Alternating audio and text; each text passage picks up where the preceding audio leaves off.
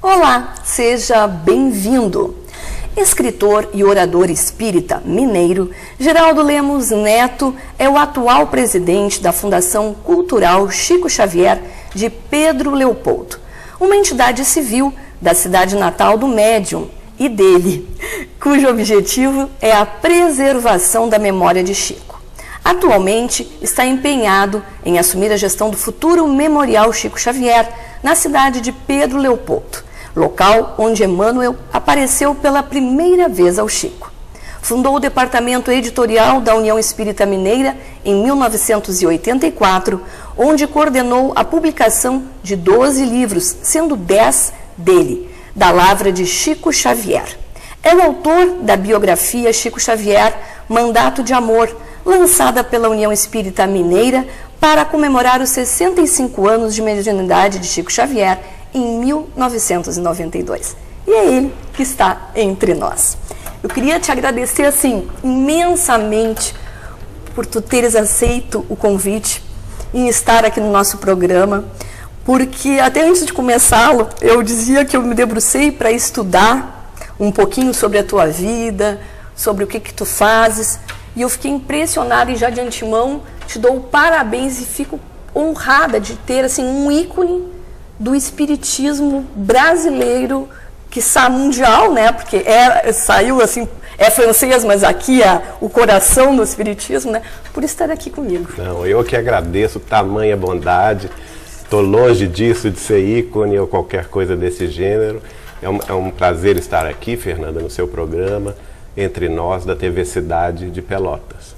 Queria Muito obrigado por me receber. Capaz. Eu queria saber contigo lá do início, porque a gente tem muita curiosidade, principalmente as pessoas que não são espíritas, mas que são curiosos, e principalmente no que diz respeito ao Chico. É, é conhecido Chico, no, mundo. Esse né? nome já, já, já faz assim, já nos emociona. Já. Né? Como é que se dá a tua entrada primeiro no Espiritismo? Tá certo. Bom, eu sou de uma família é, pelo lado materno, a família Machado, toda ela nascida em Pedro Leopoldo, e contemporânea da família de Chico Xavier antes de Chico nascer. Né? Então, o Chico nasceu numa casa que em Minas a gente chama Casa de Meia. Metade era do, do pai dele, o senhor João Cândido Xavier, e a outra metade da casa era do meu tio bisavô, Eliseu Correia. E o Chico nos, nos disse, inclusive, que a minha bisavó, Georgina Cândido Machado, era a melhor amiga da mãe dele, Dona Maria de São João de Deus. Então, as famílias muito ligadas. A, toda a minha família materna é muito espírita, ligada às tarefas espíritas de Pedro Leopoldo, de Belo Horizonte. Então, eu cresci nesse ambiente, embora minha mãe, que é desta família, não fosse de fato espírita. Mas eu cresci porque a família é muito, muito festeira, muito gostava de se reunir, e ouvindo os casos da mediunidade de Chico da bondade dele, da caridade dele, a psicografia dele, diversos espíritos familiares, né, se manifestaram, escreveram através dele. Uma tia trisavó, por exemplo, que havia desencarnado em 1915, começou a escrever pelo Chico em 1927, mandando mensagens instrutivas e consoladoras para a família, né? Dr. Bezerra de Menezes também, outros espíritos familiares, como um primo de minha mãe, William Machado de Figueiredo, que havia desencarnado com 18 anos de idade, começou a escrever pelo Chico em 1941, escreveu 33 mensagens através do Chico. Tios, avós que iam falecendo, escreviam através dele. Então eu, eu cresci nesse conforto, ambiente. Hein? É. Nossa, que conforto. E um conforto para a família. Eu cresci nesse ambiente, um ambiente de ternura, de reconhecimento, de gratidão ao Chico Xavier.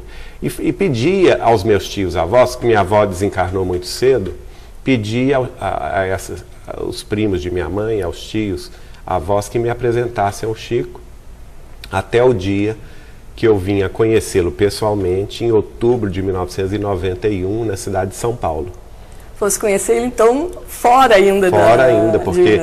Essa tia-avó que, que, me apresentou o Chico, uhum. Nair Machado Pascoal, ela residia em São Paulo. Ela casou-se é, em Belo Horizonte e no, em 1939 ela mudou-se para São Paulo e fez a vida dela toda uhum. lá. Trabalhava num grande centro espírita de São Paulo e quando o Chico vinha a São Paulo, ela estava sempre com ele. Ele lançava livros lá no Centro Espírita União, que é dirigido pelo casal Galves. E nessa, nesse dia específico, foi o dia 14 de outubro de Não 81. Esqueceu. Nunca mais vou esquecer esse dia, porque Nossa. trouxe tanta coisa boa para minha vida, né? Eu tive a felicidade de trabalhar durante a noite inteira ao lado do Chico, porque a gente foi trabalhar no lançamento de dois livros dele. Uhum. A reunião começou às 8 horas da, da, noite desse dia e somente terminou às sete e meia da manhã do dia seguinte. Foram 11 horas e meia. E, o, e eu vendo o Chico ali, levantando, abraçando um por um, beijando um por um, sentava-se, autografava um livro, né? Levant, não, não entregava sentado, levantava ah. para entregar o livro de pé e ainda oferecia uma rosa, a cada um. E fiquei encantado com aquele homem, que ele tinha já 71 anos de idade, eu tinha 19. Imagina. E eu estava assim, cansadíssimo, de, depois dessa noite, claro. desse batente. Sim. E ele lá, feliz da vida. Às sete e meia da manhã, então, minha tia-avó, assim, Geraldinho, agora que você trabalhou, vai ter o salário da paz. E o seu salário vai ser conhecer o Chico. Então nós nos levantamos, fomos até ele e ele então nos recebeu com aquele amor, aquele carinho. E aí não e, saísse mais da vida dele nem ele da é, tua. Ele me convidou para conhecer o trabalho dele de Uberaba, daí a 15 dias eu estava lá. E como é que se dá, antes da gente uh, continuar a parte do Chico, porque és, tu tens a, a evidência e tu psicografa, né? Sim. Até para as pessoas também entenderem. A tua evidência vem desde criança? É, a, a, a, o fenômeno da clarividência, Ele vem que é um tipo de mediunidade, eu sempre tive desde criança. Né? Eu me lembro com cinco anos de ver espíritos. Mas não era uma coisa muito frequente. Né? Uhum. Quando eu me torno espírita, que eu, eu conscientemente, vamos dizer assim, nesta encarnação, eu me situo na posição de espírita a partir do momento que eu conheci a obra de Allan Kardec. E essa mesma tia-avó, antes mesmo de eu conhecer o Chico, eu fui morar dois anos nos Estados Unidos. E essa tia-avó me presenteou com toda a obra de Kardec. E lá nos Estados Unidos eu pude ter tempo para ler na sequência a obra, o Livro dos Espíritos, o Livro dos Médiuns. Quando eu estava lendo o Livro dos Médiuns, Kardec nos faz um desafio para ver se, se, temos ou não a mediunidade de psicografia. Eu fiz a, o teste, uhum. e minha avó Carmen Machado dos Santos, que já havia desencarnado, apareceu e começou a escrever cartinhas para os meus familiares. E aí começou a minha tarefa na psicografia. Não é? Mais tarde, o Chico me orientou. Uhum. Eu tive a orientação também de duas figuras fantásticas, que foi Dona Neném Aluoto, uh, que eu conheci por intermédio do próprio Chico. Uhum. Não é? Uhum. Ela presidiu a União Espírita Mineira durante 33 anos. É e um grande uh, também palestrante e, e, amigo de Chico Xavier do movimento espírita, que é, foi o senhor José Martins Peralva Sobrinho. Uhum. Então essas três pessoas foram guias para mim nesse aspecto da, da condução da mediunidade. Né? E aí antes de começar o programa, a gente conversava que tu tens toda uma história bem diferente do que as pessoas conhecem do Chico, né? Tens aquela história de conviver com ele, de estar na casa dele. É. Como é que ele era, assim? A gente tem Não, muita isso, curiosidade é. de, de, de, saber, assim, porque a gente vê reportagens, as pessoas falando, né, aparecendo ele psicografando, só no trabalho. Ele tinha, assim, uma vida uh, de... Claro que ele trabalhava muito, né? Mas ele gostava de, de alguma diversão. Como é que ele era, assim, fora ali do que a gente conhece? Olha, olhando para trás, porque foram eu conheci em 81, uhum. né? E nós estamos em 2015. Então, quantos anos já se vão, né? Muitos anos, 34 é. anos. Hoje eu fico assim, cada vez mais encantado com a personalidade de Chico Xavier. Porque era uma personalidade muito forte, ao contrário até do que muitas pessoas dizem, né? Porque a gente tem que compreender o seguinte: uma coisa era a humildade de Chico Xavier. Ele era a, a, o protótipo da humildade, quer dizer, ele sempre se colocava nos últimos lugares, ele nunca se achou grande coisa, uhum. mas ele tinha esse sentimento verdadeiro, não era uma coisa falsa. Sim. Né? É a humildade dos sábios, né? Aquele que sabe que quanto mais sabe, menos sabe sobre uhum. o universo, sobre Deus, sobre a vida. Uhum. O Chico tinha essa, essa generosidade de, de se colocar, por exemplo, ao nosso lado. Embora hoje eu tenha absoluta certeza que ele está muito acima da nossa condição humana. Ah, a, isso era mais verdadeiro na intimidade, porque é, você, eu, eu, tive a convivência familiar não só pela ligação da família Machado com ele, de Pedro Leopoldo, que me abriu muitas portas, uhum. como também a minha primeira esposa, o, o, irmão dela, Vivaldo da Cunha Borges, residia com Chico Xavier em Uberaba. Ele era, é, ele era o responsável pela diagramação das obras, pela revisão de todas as obras que o Chico publicou a partir de 1968. Então nós passamos a nos hospedar lá na casa dele e ter essa convivência familiar. Diária, é? né? Diária e tudo. Quando eu estava, eu residia em Belo Horizonte, mas pelo menos duas vezes no mês estava lá em Uberaba com ele. Uhum. E o Vivaldo também, o Eurípides. E, e nessas, fora do trabalho espírita, porque ele era muito disciplinado e muito trabalhador, o Chico, né?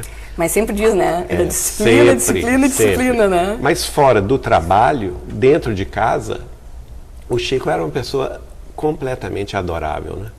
Sempre preocupado é, com o outro, sempre com o sentido de estar ajudando, fazendo alguma coisa pelo outro.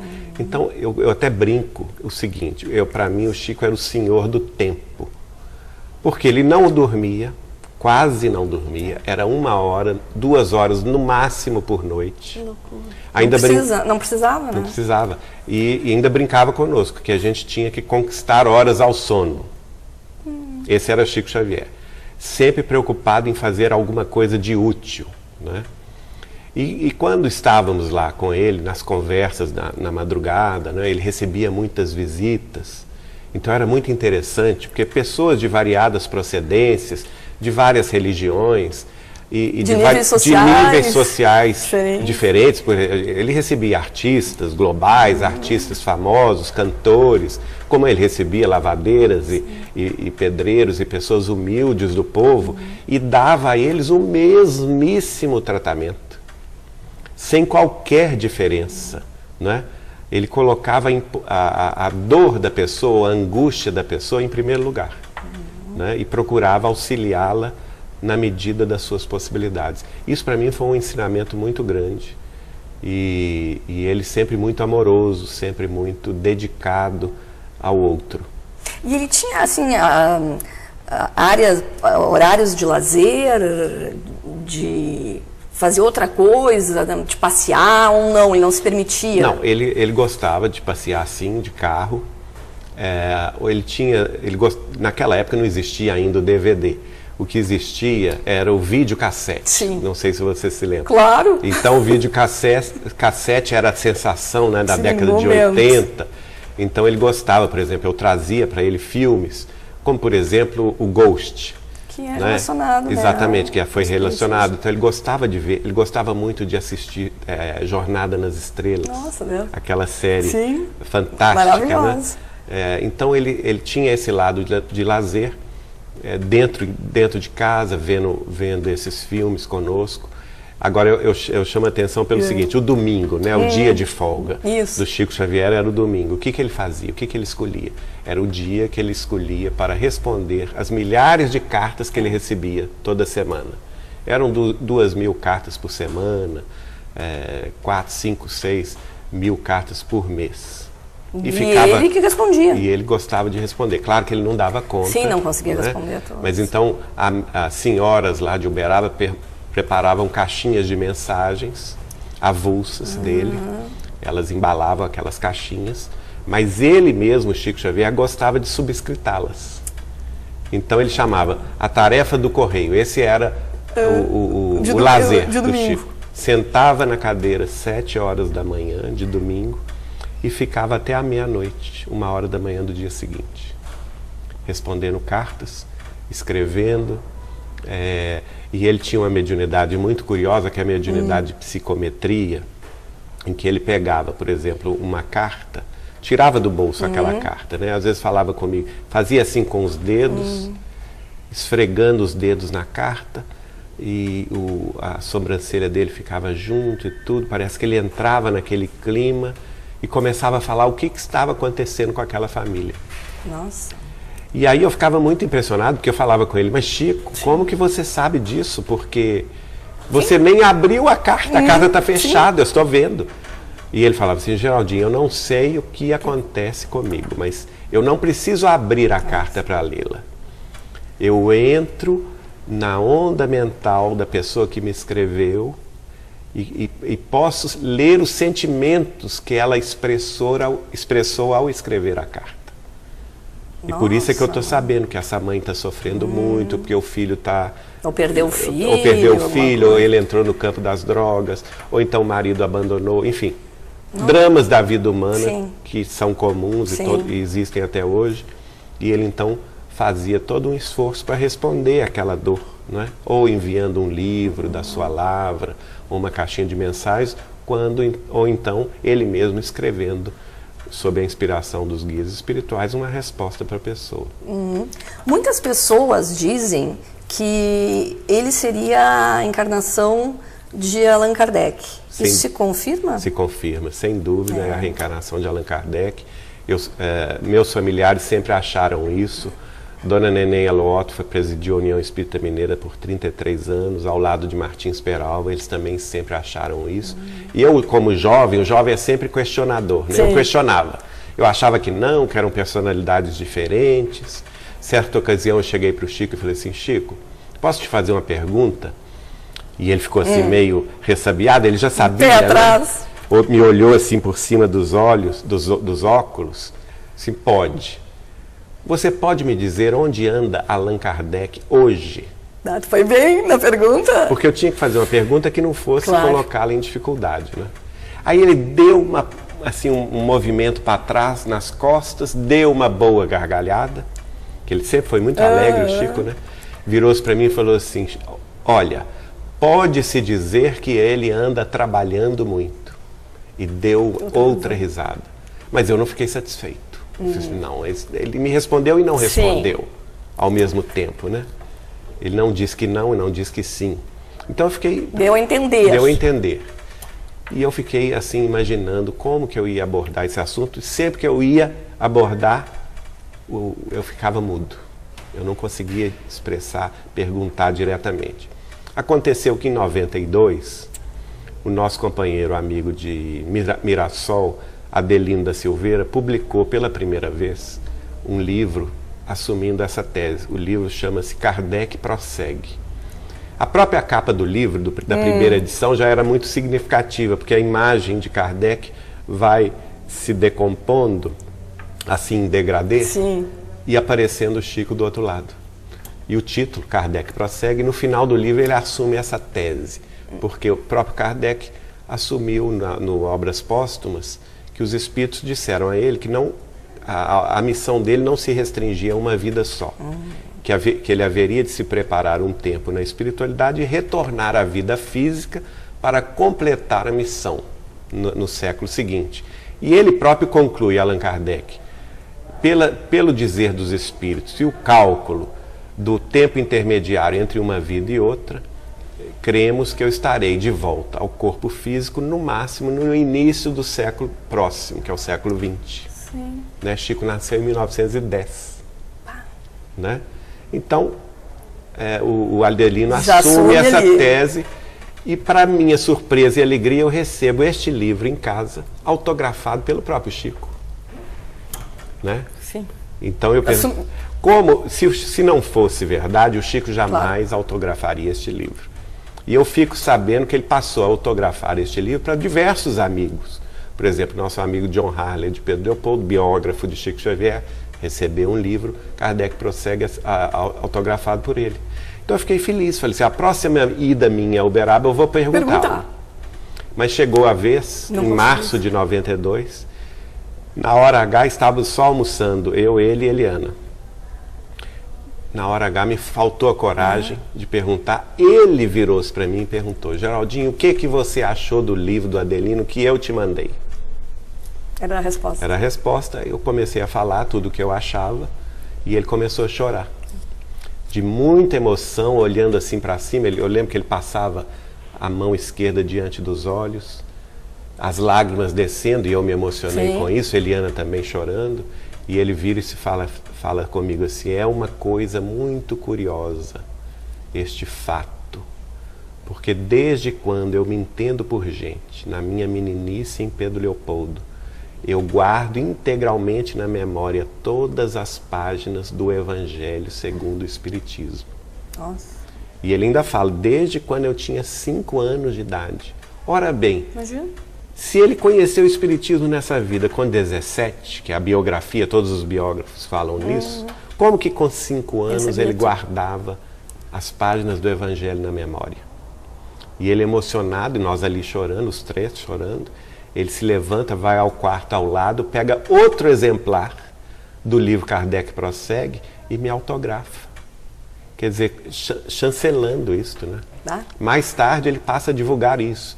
A nossa querida Marlene Nobre divulgou uhum. isso, o Adelino, o nosso querido Weimar Muniz de Oliveira, que presidiu a Federação Espírita de Goiás durante muito tempo, até escreveu um livro fantástico de pesquisa uhum. sobre isso, chama-se A Volta de Allan Kardec em que ele vai nas fontes, são mais de 40 depoimentos de pessoas ligadas ao Chico uhum. e que de alguma forma ou de outra tiveram essa confirmação do Chico. Nossa. Mas ele escolheu essa confirmação nos últimos 10 anos da vida dele, porque a obra já estava feita, não é? Por exemplo, Martins Peralva, grande uhum. escritor espírita, palestrante, quis assumir essa tese em 1972, tá. publicando é, esse assunto no Espírita Mineiro, que era o jornal oficial da União Espírita Mineira, uhum. mas o Chico ligou para ele. No dia anterior que ele iria publicar pra esse artigo, para ele não publicar naquela época, Nossa. porque o Chico estava, segundo ele, o Emmanuel falou com ele, que ele estava a plena tarefa. E que se o assunto surgisse naquela época, iria trazer complicação para a tarefa dele de Uberaba. Mas que o assunto viria mais tarde como de fato veio 20 anos depois, em 1992. Vamos para o intervalinho? Vamos. A gente vai para um intervalo e depois dos comerciais a gente continua o Entre Nós falando sobre Chico Xavier.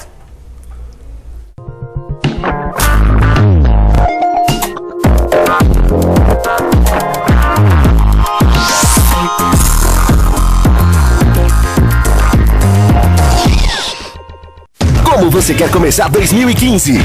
Com a minha empresa dobrando o faturamento.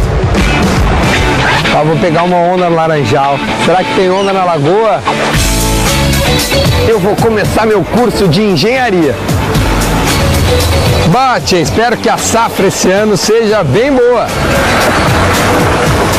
Para todos os seus sonhos, temos um carro que vai ajudar a realizá-los. Marvel Veículos, a conquista que te move. Combina com café, com chocolate, com frutas. Combina com muita coisa gostosa. Leite Dambi Caçulate, a combinação perfeita de sabor e qualidade. Dambi Cosulate, combina com você, com a sua saúde e com a sua vida.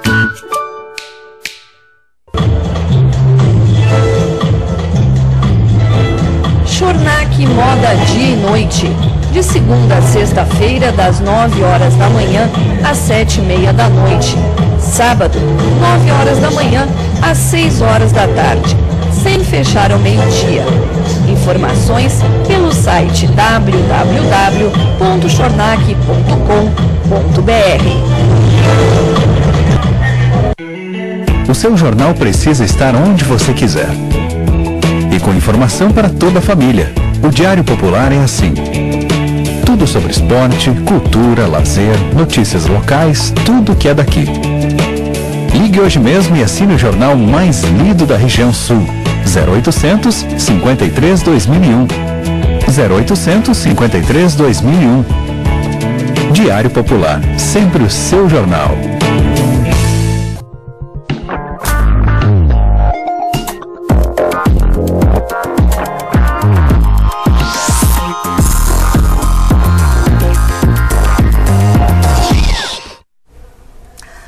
Voltamos com Entre Nós, com o entrevistado mineiro, orador e escritor Geraldo Lemos Neto. Geraldo, a gente falava no primeiro assim, um bloco um pouco da vida do Chico Xavier, uh, dessa questão da tua convivência com ele, de ele depois no final já da vida assumir essa antivida né, do, do Allan Kardec. E aí, hum, como é que surge para ele? Eu não sei se ele chegou a, a te conver, a conversar os, os espíritos uh, que se ocupavam uh, deles, os mentores dele. Uh, ele te falava alguma coisa assim, da, de, por exemplo, o Emmanuel foi o primeiro que chegou nele para através da mão dele.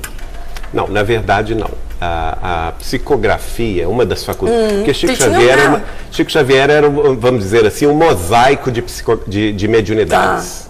Ele não tinha só a psicografia, né? Porque ele, ele é muito conhecido por a psicografia, é, a né? psicografia de Chico Xavier, até hoje, nós dirigimos lá em Pedro Leopoldo a casa de Chico Xavier, tá. que é um, um, local onde ele residia, a casa onde ele residiu uhum. na cidade e que se tornou um centro de referência à vida e à obra dele, onde os pesquisadores vão uhum. e tal.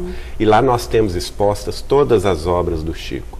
E chegamos à incrível contagem de 486 obras já publicadas até hoje. Publicadas, hein? Publicadas, Imagina 486. Nossa. Certa ocasião me, me convidaram para falar sobre ah, os gêneros literários uhum. na obra de Chico Xavier. E eu cheguei na seguinte conclusão: a, a obra é tão vasta e tão extensa que ela pode ser classificada em todos os gêneros e subgêneros da literatura. Né? É, só, só daí tem uma, a gente tem uma noção uhum. da, da, complexidade da obra. Quer dizer, in, seria impossível uma pessoa só, uma mente só, escrever isso tudo. Né? Então a interferência espiritual é clara na vida de Chico. Nessa interferência, nós vamos contar, por exemplo, cerca de 3 mil espíritos desencarnados que se utilizaram das, das faculdades de psicografia do Chico, tá. escrevendo. Uhum. Então, temos espíritos dos, dos, grandes poetas portugueses e brasileiros. Né? Li o primeiro livro que ele publicou, por exemplo, Parnaso de Além Túmulo, e livros que se seguiram, Lira Imortal, Antologia dos Imortais, Poetas Redivivos. Temos livros como, por exemplo, de Emmanuel, que são verdadeiros romances épicos da humanidade, há dois mil anos, 50 anos depois, Paulo Estevão, Ave Cristo, Renúncia, cada um deles focalizando um determinado século da história humana, mostrando as variâncias ali que deram gestão a, aos movimentos é, cristãos no mundo. E nós vamos ver, por exemplo, é, livros de ensaios doutrinários de Emmanuel, ensaios evangélicos, que é aquela série Caminho, Verdade uhum. e Vida, em que ele vai comentando versículo a versículo do Evangelho de Jesus, das cartas de Paulo, das cartas de Pedro. Então são, são estilos muito Totalmente diferentes. André Luiz, por exemplo, é um hum. espírito que vai aparecer para falar de quê? Para falar de medicina espiritual, de, da vida espiritual, da mediunidade do ponto de vista do mundo espiritual. Né? Hum. Eu, eu chego a dizer que os, o, eu cheguei na seguinte conclusão, né? A, os 18 principais hum. livros de André Luiz, sendo 16 deles é, psicografados diretamente pelo Chico, e dois em parceria com o Valdo Vieira, eles são, a gente pode dizer que são um verdadeiro tratado sobre a vida espiritual, a mediunidade e o relacionamento dos espíritos desencarnados conosco na Terra. Então são coisas muito específicas. E tem o, vamos dizer assim, o espírito comum, que sou eu e você Sim. e todos que desencarnam e que querem se comunicar com seus familiares e que nas reuniões públicas de Pedro Isso. Leopoldo e depois Uberaba utilizavam da mão do Chico, em horas seguidas de mensagens, eram em média 10 mensagens por reunião, mensagens particulares. Que as mães até geralmente é que Isso, iam, as mães, os né, pais. Né? pais e ele tinha, em, na, na, fase que eu conheci, o Uberaba, uhum. eram duas reuniões públicas de psicografia geral, Uh, eram sextas e sábados à noite, começava às 8 horas da noite em ponto e não tinha hora de terminar. Às vezes ia às 4, 5 horas da manhã. Hum. E lá esses espíritos comuns davam tantas informações sobre a sua identidade. Dados?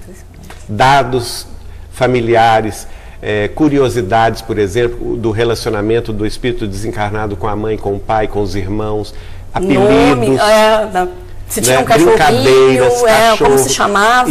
Isso, apelidos. E também davam dados do mundo espiritual, quem os recebeu. E às vezes era um tataravô, às vezes era uma, um, Hum. um bisavô que aqueles que estavam ali nem se lembravam mais do nome. Sim, que depois até voltavam e pesquisavam, Voltavam e né? ficavam impressionados, né? Então isso era uma constante toda semana em Uberaba, era assim, duas vezes por semana. E a gente se emocionava de ver a emoção das famílias O em reconhecer né? o, o- Tá. o familiar através do lápis do Chico, né? E isso ele, ele, ele se doou tanto a essa tarefa que ele disse-me, certa ocasião, que ele teve um grande infarto do miocárdio quando ele completou 50 anos de mediunidade. E a partir daí, isso foi em 1977. A partir daí, ele desenvolveu um- uma doença que é a angina pectoris, a dor no coração, que era, era recorrente, fazia, o fazia sofrer muito. E ele sempre muito bem-humorado, brincava com esse sofrimento, dizendo, ah, eu tenho uma grande companheira na vida que é a dona Angina Pectoris. Imagina. E ela é muito exigente. Quando ela quer que eu entre na linha, ela começa a me apertar o coração. Aí eu, eu brinquei Nossa. com ele, Chico, mas por que, que você passou por essa dor? Nessa provação de ter essa doença? Aí ele falou comigo assim, sabe por quê, Geraldinho? Porque eu sofri junto com as mães e com os pais que vinham aqui na sua angústia buscar o amparo espiritual. E eu sentia A no dor. coração a dor deles. E isso acabou pesando no meu próprio coração. Quer dizer, isso é o quê? Isso é Nossa. renúncia, não é? Sim. É amor a, a tal ponto que foi capaz de renunciar o próprio bem-estar físico, a própria saúde física, para minorar os sofrimentos alheios. E em relação às outras, já que tu falasse que ele, que ele, que ele tinha ah, outras ah, mediunidades, outros tipos, o que tu falasses ali, que ele tocava na carta, Psicometria, né? vidência. Ele tinha clarividência, Clarividência. que era total a partir dos 4, 5 anos de idade.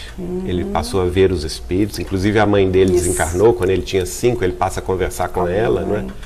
Ele teve, engraçado que na década de 80 ele me conta um caso muito interessante, que ele fala comigo o seguinte, que ele já não sabia diferenciar quem era desencarnado e quem era encarnado. Ele via todo Tudo mundo. igual.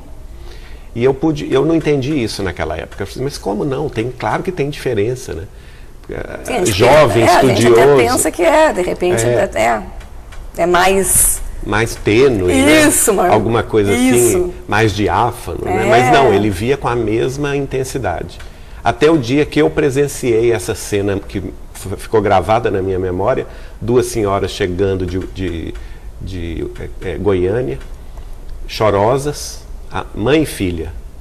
E elas se abraçaram ao Chico, ele abraçou a primeira, pelo visto eram conhecidas dele de longa, longa data.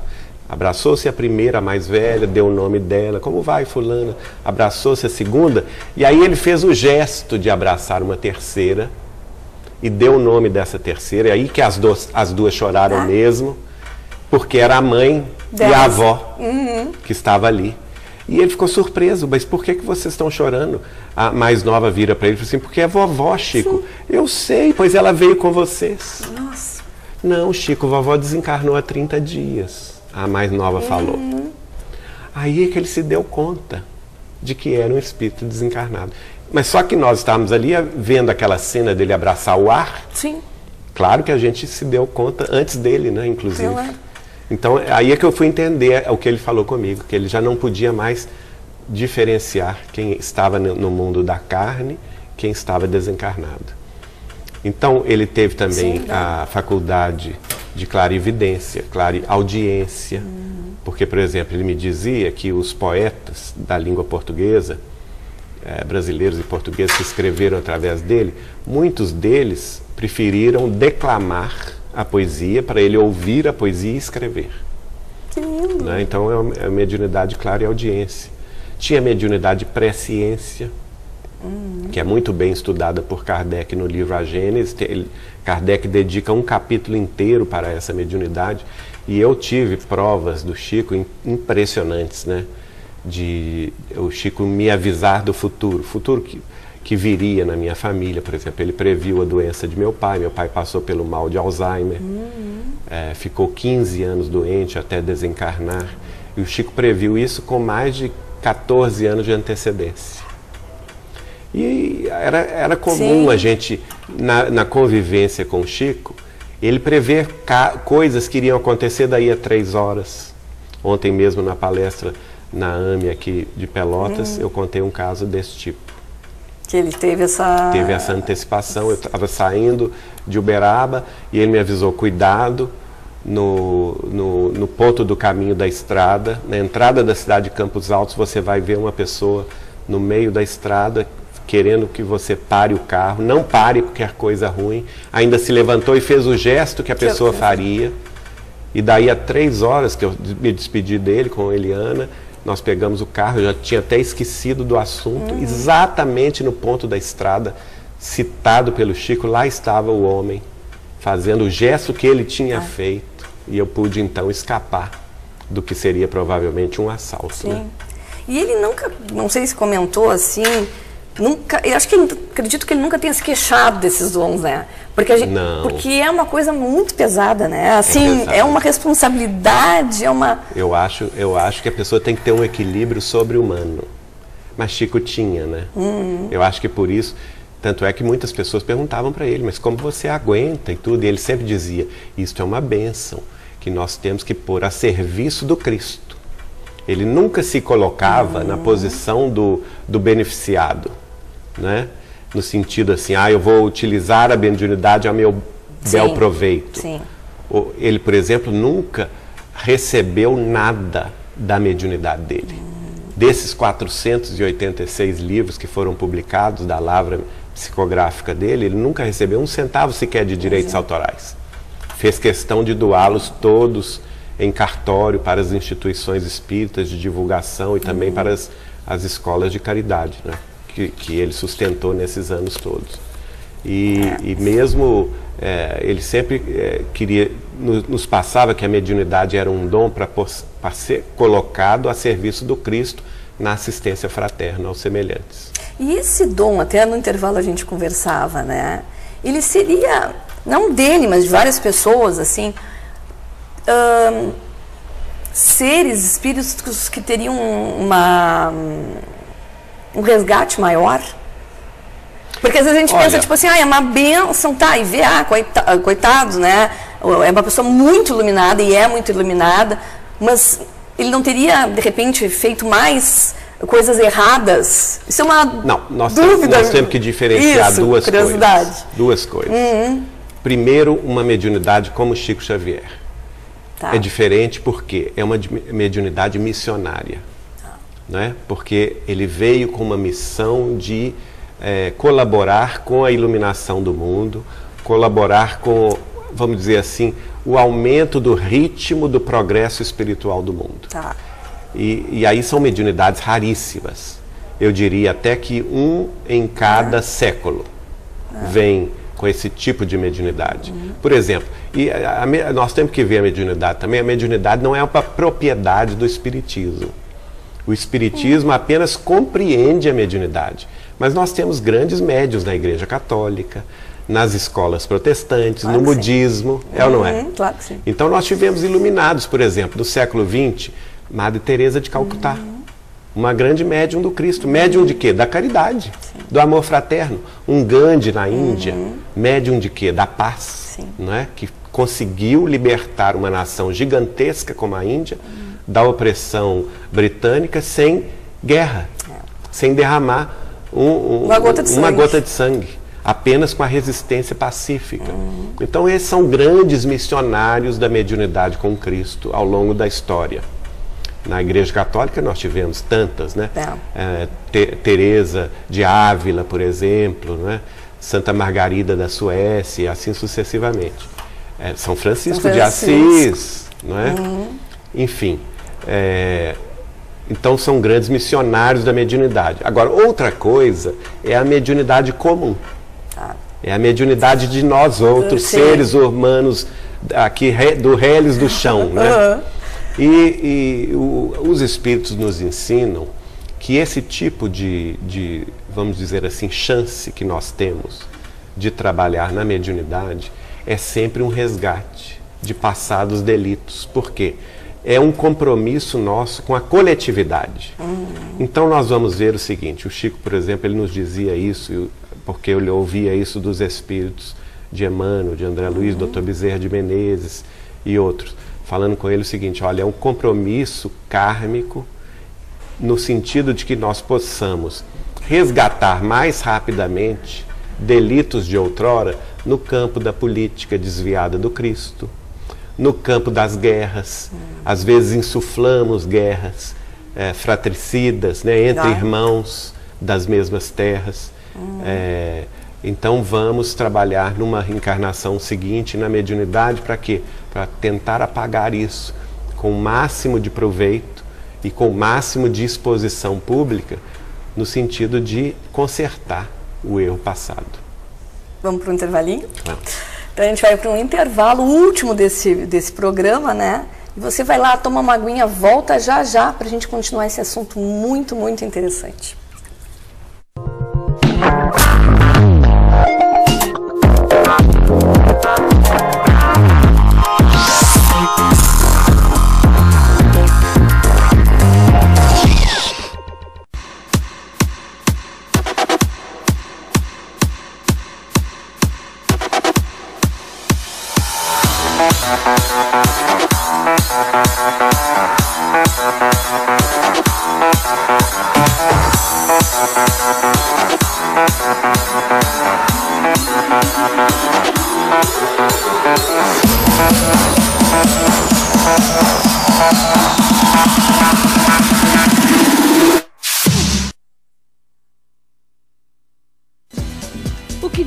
Existe em tecidos, confecções, tapetes, cortinados e produtos de cama, mesa e banho, você encontra na Casa Blumenau.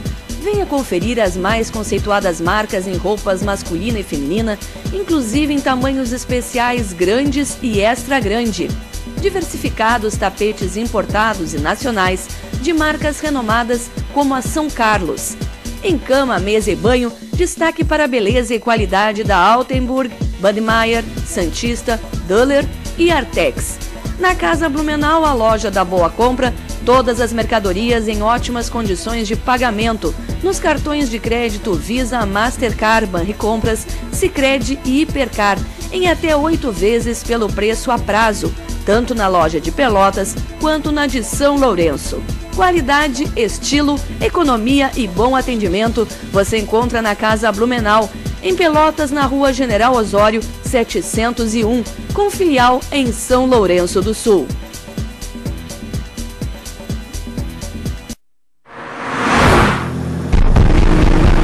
Você ouviu isso? Caramba! Owen Wilson! Sorry, I can explain. There's been a big misunderstanding.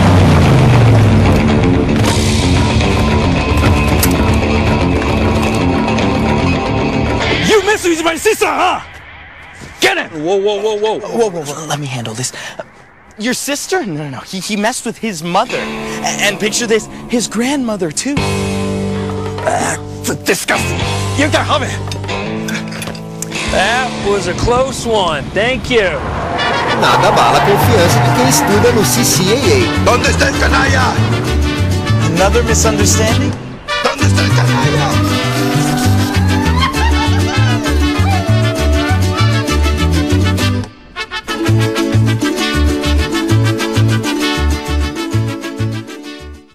Matricule-se já no CCAA de Pelotas.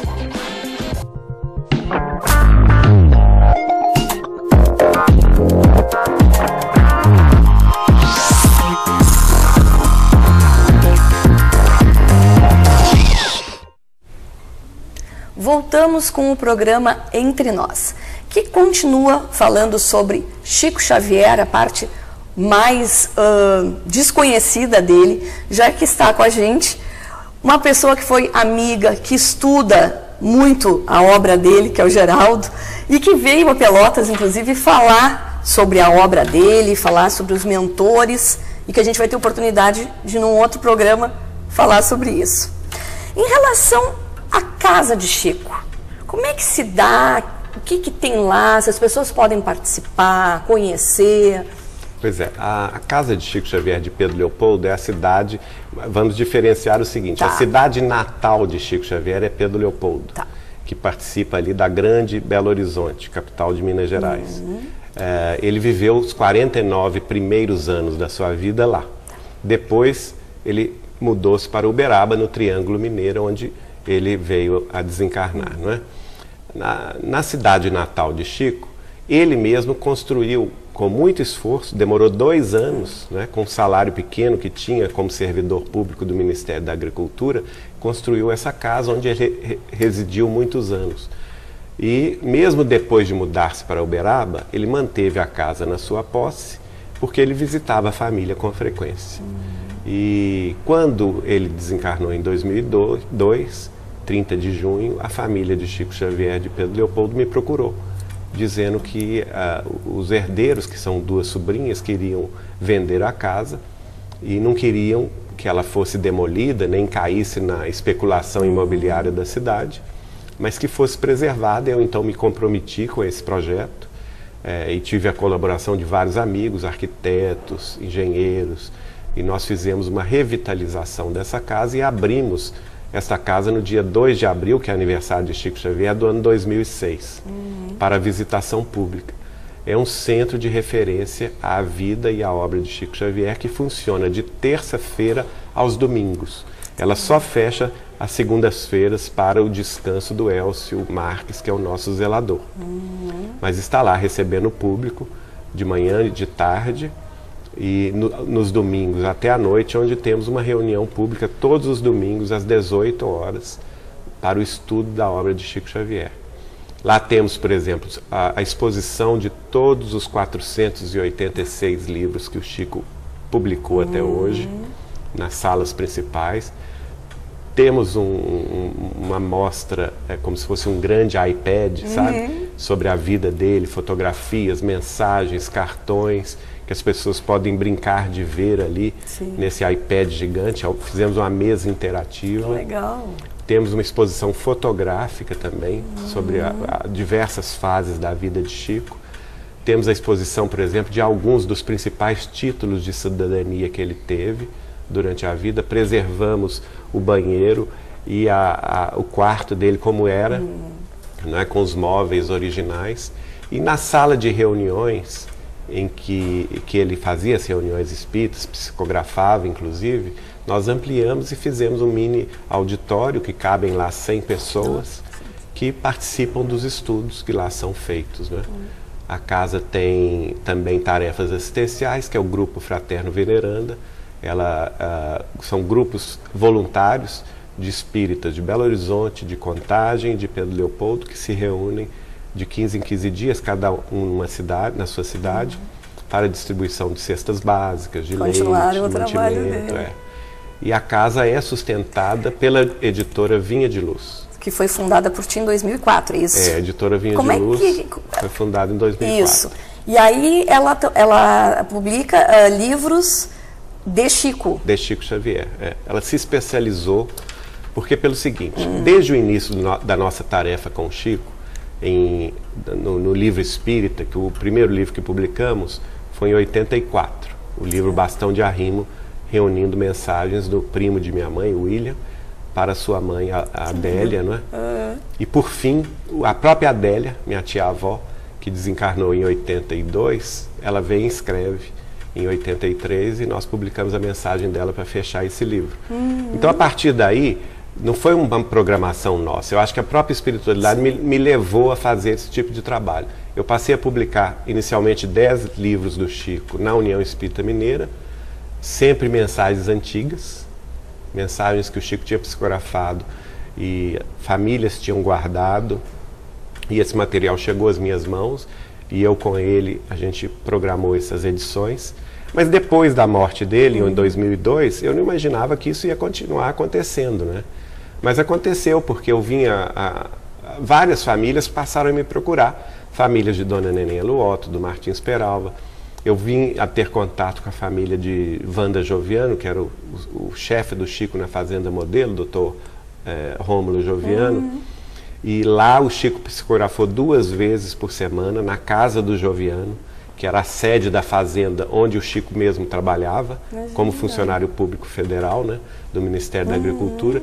E lá ele frequentou durante 18 anos o culto do Evangelho na, desta família duas vezes por semana e psicografou. Então eles tinham, imagina, né? uma quantidade. Então um material de 18 anos de psicografia, duas vezes por semana. Imagina. Todo esse original Inédito, é? e tudo no original. Nossa. Muito bem preservado pela nossa querida Wanda Amorim Joviano, Sim. que hoje reside em Petrópolis, né? é uma das dirigentes do Lar Espírita André Luiz. Então ela nos entregou todo esse material para publicação e a gente começou a publicar são os livros de Neio Lúcio, uhum. como Sementeira de Luz, Sementeira de Paz, Colheita do Bem, os livros de Emmanuel, Deus Conosco, Iluminuras, o livro Militares do Além, que é muito interessante, porque são almirantes, generais do Exército do final do século XIX, início do século XX, que uhum. vieram é, se manifestar nessas reuniões em Pedro Leopoldo, né, dando nome e tudo e o livro Depois da Travessia, que é muito interessante é. porque é ele, ele, mostra né? várias não várias mensagens hum. de espíritos diversos, diversos, espíritos iluminados, espíritos medianos, espíritos sofredores, sobre a experiência deles no mundo do além. Né? Nem, nem sempre muito boa. Claro. Então, Depende do que tu é, foi na, na Terra, né? Exato. Não é apagado o que tu fez aqui, pelo contrário. E a própria, quando foi em 2009 também, a própria família do Chico me procurou para entregar, me entregar a, a guarda e a, a, conservação do arquivo pessoal do Chico Xavier. Então, tudo que ele havia guardado durante a vida, e lá nós descobrimos psicografias inéditas, né? Publicamos, por exemplo, o primeiro livro de Chico Xavier no centenário, no ano 2010, que é belíssimo, porque o Chico, antes de, de, publicar livros, ele tinha tanta vontade de publicar livros, mas não tinha meios nem recursos, uhum. que ele mesmo fazia livros manuais. Costura, costurava a capa, fazia o que nós chamamos hoje de diagramação ou de, ou de, programação visual, né? desenhava em torno das mensagens. Quer dizer, compunha Nossa, livros, verdadeiro, uma relíquia. E nós achamos um único, porque ele, em determinado momento, ele nos contou que o pai dele ficava que não compreendia a missão dele, ficava um pouco revoltado, chateado, chateado uhum. porque ele fazia isso de madrugada, pegava isso e queimava. Mas ele soube, salvou, salvou um, que é o que nós publicamos na íntegra e reproduzindo a, a letra dele, reproduzindo os, os desenhos, desenhos, tudo, tudo, tudo em capa dura, um livro muito belo. Isso, e essa tarefa do livro que está conosco até hoje, né, de resgate de mensagens antigas, temos ainda um material imenso para publicar, publicar, e vamos continuar nessa tarefa. E essa tarefa que sustenta a manutenção ah. da casa de Chico Xavier de Pedro Leopoldo. Da casa. E aí, só para a gente encerrar, também está sendo uh, construído um memorial para ele pela prefe própria prefeitura, né? Isso. Nós temos dois memoriais. Tá. Né? Um que vai ser inaugurado esse ano na cidade de Uberaba, que já está em, em fase avançada. Uhum. Infelizmente, o de Pedro Leopoldo ainda está muito atrasado, está na fase da fundação ainda, uhum. mas é, é, é, uma iniciativa do Ministério das Cidades que dotou a Prefeitura da cidade de Pedro Leopoldo com uma verba. Ah, foi feita uma, uma licitação pública. E, e aí tudo demora. E aí já viu, né? Tudo que é, é. envolve o poder público, público é, é, muito complicado. difícil, complicado. É. Nós não temos gerência sobre essa, essa construção, uhum. mas temos um convênio com a Prefeitura da cidade de Pedro Leopoldo, como presidente da Fundação Isso. Cultural Chico Xavier. Sim. Quando a obra estiver pronta, e Deus queira que seja em breve, não, vai ser não é? Assim. É, a Fundação Cultural Chico Xavier vai assumir Ai, a gerência do Memorial uhum. Chico Xavier. E esse memorial foi construído no local onde o Emmanuel, guia do Chico Xavier, apareceu para ele pela primeira vez é. em 1931. E aí mais uma tarefa para ti também. É mais uma tarefa e estamos felizes de abraçá-la. Não, e tu tão moço assim, a gente se impressiona. É, moço com impre- 53, É, meio mas século e três Mas a gente se impressiona, assim, da, da, da tua dedicação, desse teu trabalho, desse teu brilho no olho, assim. Obrigado, teu- querido. Esse é seu carinho. Ah, não, assim, ó. ahn, queria te agradecer imensamente a tua presença aqui, para nos contar um pouquinho desse lado, te conhecer, Muito obrigado. desse teu trabalho maravilhoso, né, que a gente pôde contar durante o, o programa um pouquinho, né, e tu poder também manter ah, vivo, embora to, vá, milhares de pessoas vão lá e tudo, mas não tem essa, ah, não teve, tiveram essa convivência que tu tivesses, né, É. esse, esse carinho mais assim de familiar, um carinho mais de amizade. O, o Chico foi um, um membro da minha Claro, família, né? claro. Então é, é uma coisa assim, uma- eu acho que é uma bênção de Deus e eu fico pensando assim, olha, muita gente fala comigo assim, ah, Geraldinho, você teve um privilégio. Não, gente, eu acho o seguinte, eu acho que a caridade dos mentores espirituais comigo foi muito grande, deve ter pensado assim, esse menino não tem jeito. Então a única forma dele tomar pelo menos um rumo na vida é colocar ele perto do Chico Xavier. É, perfeito. E está indo muito bem, pelo que a gente está vendo. Muito bem, que continue essa obra maravilhosa, esse trabalho maravilhoso. Obrigado. né? Muito e que obrigado. quando vo- vieres a Pelotas de novo, que foi a primeira vez, Primeira vez, tá estou muito encantado portas abertas cidade. aqui Muito no obrigado. programa. Obrigado, Fernando. Agradeço por estar entre E nós. obrigado ao carinho também da TV Cidade. Capaz. E a gente agradece que você, a você que ficou aí do outro lado, tanto pela TV quanto pela internet. E a gente se encontra no, próprio, no próximo Entre Nós.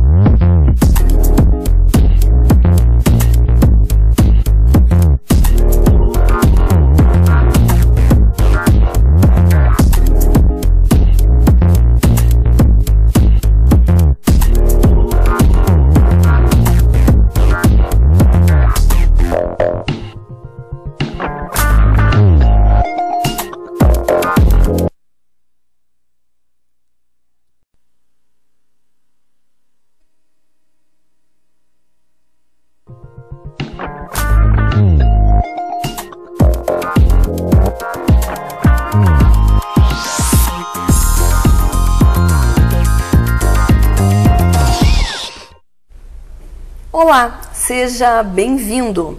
Escritor e orador espírita, o mineiro Geraldo Lemos Neto, esteve aqui em Pelotas falando sobre a obra de André Luiz na visão de Neio Lúcio e Emmanuel. Geraldo é o atual presidente da Fundação Cultural Chico Xavier de Pedro Leopoldo, entre outras coisas. É um estudioso da obra, né, Geraldo? Eu tenho um prazer imenso em te receber aqui. O prazer é nosso, Fernando, estar aqui no Entre Nós da TV Cidade com você. É uma alegria. E assim, te ter assim, ter visto todo o teu trabalho, ter pesquisado, tu és uma pessoa totalmente dedicada tanto ao espiritismo quanto ao Chico Xavier, que foi teu amigo, amigo da tua família. E nessa tua ah, palestra, nessa tua exposição sobre André Luiz na visão de Neio Lúcio e Emmanuel. Como é que se deu isso? Tu descobrisses umas obras inéditas dele, no, no- que ele fazia num evangelho ah, em casa, de uma família. Como é que se dá isso? É muito interessante que muitas vezes as pessoas, as pessoas me perguntam isso, mas como que você pode saber a opinião de Emmanuel, do benfeitor Neio Lúcio, sobre as obras de André Luiz? Né? Porque nós vamos na fonte. né? A fonte dessas instruções, desses pensamentos, é a própria psicografia de Chico Xavier, que até, até 2006 era inédita, é, porque ocorreu o seguinte, ocorreu que a, a família Joviano, o Dr. Rômulo Joviano foi chefe da repartição pública, que era a fazenda modelo do Ministério da Agricultura, na cidade de Pedro Leopoldo. Dr. Rômulo e sua esposa Dona Maria já eram espíritas, porque eles se converteram ao espiritismo no início do século na cidade do Rio de Janeiro. Ele foi transferido ini- inicialmente para Pedro Leopoldo, depois para Londrina e retornou a Pedro Leopoldo justamente no ano de 1927, quando Chico Xavier começou a mediunidade e psicografia dele. E ele já era espírita nessa ocasião. Quer dizer, é, olha como a espiritualidade é. trabalha, né? Que nada Levou, é por acaso. É, né? Nada é por acaso. Levou um casal espírita para a cidade de Pedro Leopoldo chefiar, na ocasião, a maior empresa pública da cidade, que era a Fazenda Modelo. E justamente alguns anos depois, 1931, o Chico começa a trabalhar nessa fazenda. Não é? e, e ele passa então num concurso uhum. público para ser é, funcionário público federal em 1935 e durante 25 anos quase, até 1959, ele é funcionário público dessa fazenda. Não, isso até vou te interromper um pouquinho, é bem interessante. Porque pouco se sabe dessa, dessa parte de trabalho uh, no serviço público. Profissional. Pro, é isso, profissional. Muitas vezes a gente pensa, conhece ele como médium, Exato. como se ele não tivesse tido outro tipo de outra trabalho, vida, outra né? vida. E o interessante é, interessante é isso, ao contrário, o Chico trabalhou muito. Aliás, eu convido os telespectadores uhum. a conhecer o Portal Saber, www.portalsaber.org. Tá. Lá nós coletamos, numa série de podcasts que se chama Recordando Chico Xavier, nós coletamos informações desde o início da vida de Chico, essa, essa fase da tarefa profissional dele, por exemplo. Pouca gente sabe que na infância e na adolescência e juventude, ele teve três empregos. Durante o dia, ele tinha um emprego de, de manhã, de tarde e de noite. Por isso até que ele não pôde frequentar a escola depois do terceiro ano primário. Né? Porque ele precisou colaborar na, no sustento da família, que era muito numerosa e muito pobre. pobre. Não é? E até que ele vai se estabelecer, em 31 ele mantém dois empregos diários, é, é, funcionário de, um, de, um, de uma venda, cujo dono tinha tido um, um AVC, estava impossibilitado de trabalhar, ele acaba sustentando essa, essa venda e até fazer o enterro desse, desse dono da venda. E depois que passa no, no, no concurso público federal, ele se torna, portanto, funcionário público federal na posição de escriturário do Ministério da, da Agricultura na Fazenda Modelo. E lá ele, ele tem, ele vai se aposentar depois que se muda para Uberaba, ele ainda trabalha dois anos em Uberaba como também funcionário público do Ministério da Agricultura, se aposenta. No livro Chico Xavier Mandato de Amor, a gente coloca a certidão do Ministério da Agricultura, a certidão da aposentadoria de Chico Xavier, em que tem duas informações curiosíssimas. Lá diz assim: hum. Que ele trabalhou 25 anos sucessivos sem nunca ter tirado férias e ah. nunca ter faltado um dia sequer do serviço. Mas é a cara dele, né? É a cara de Chico, né?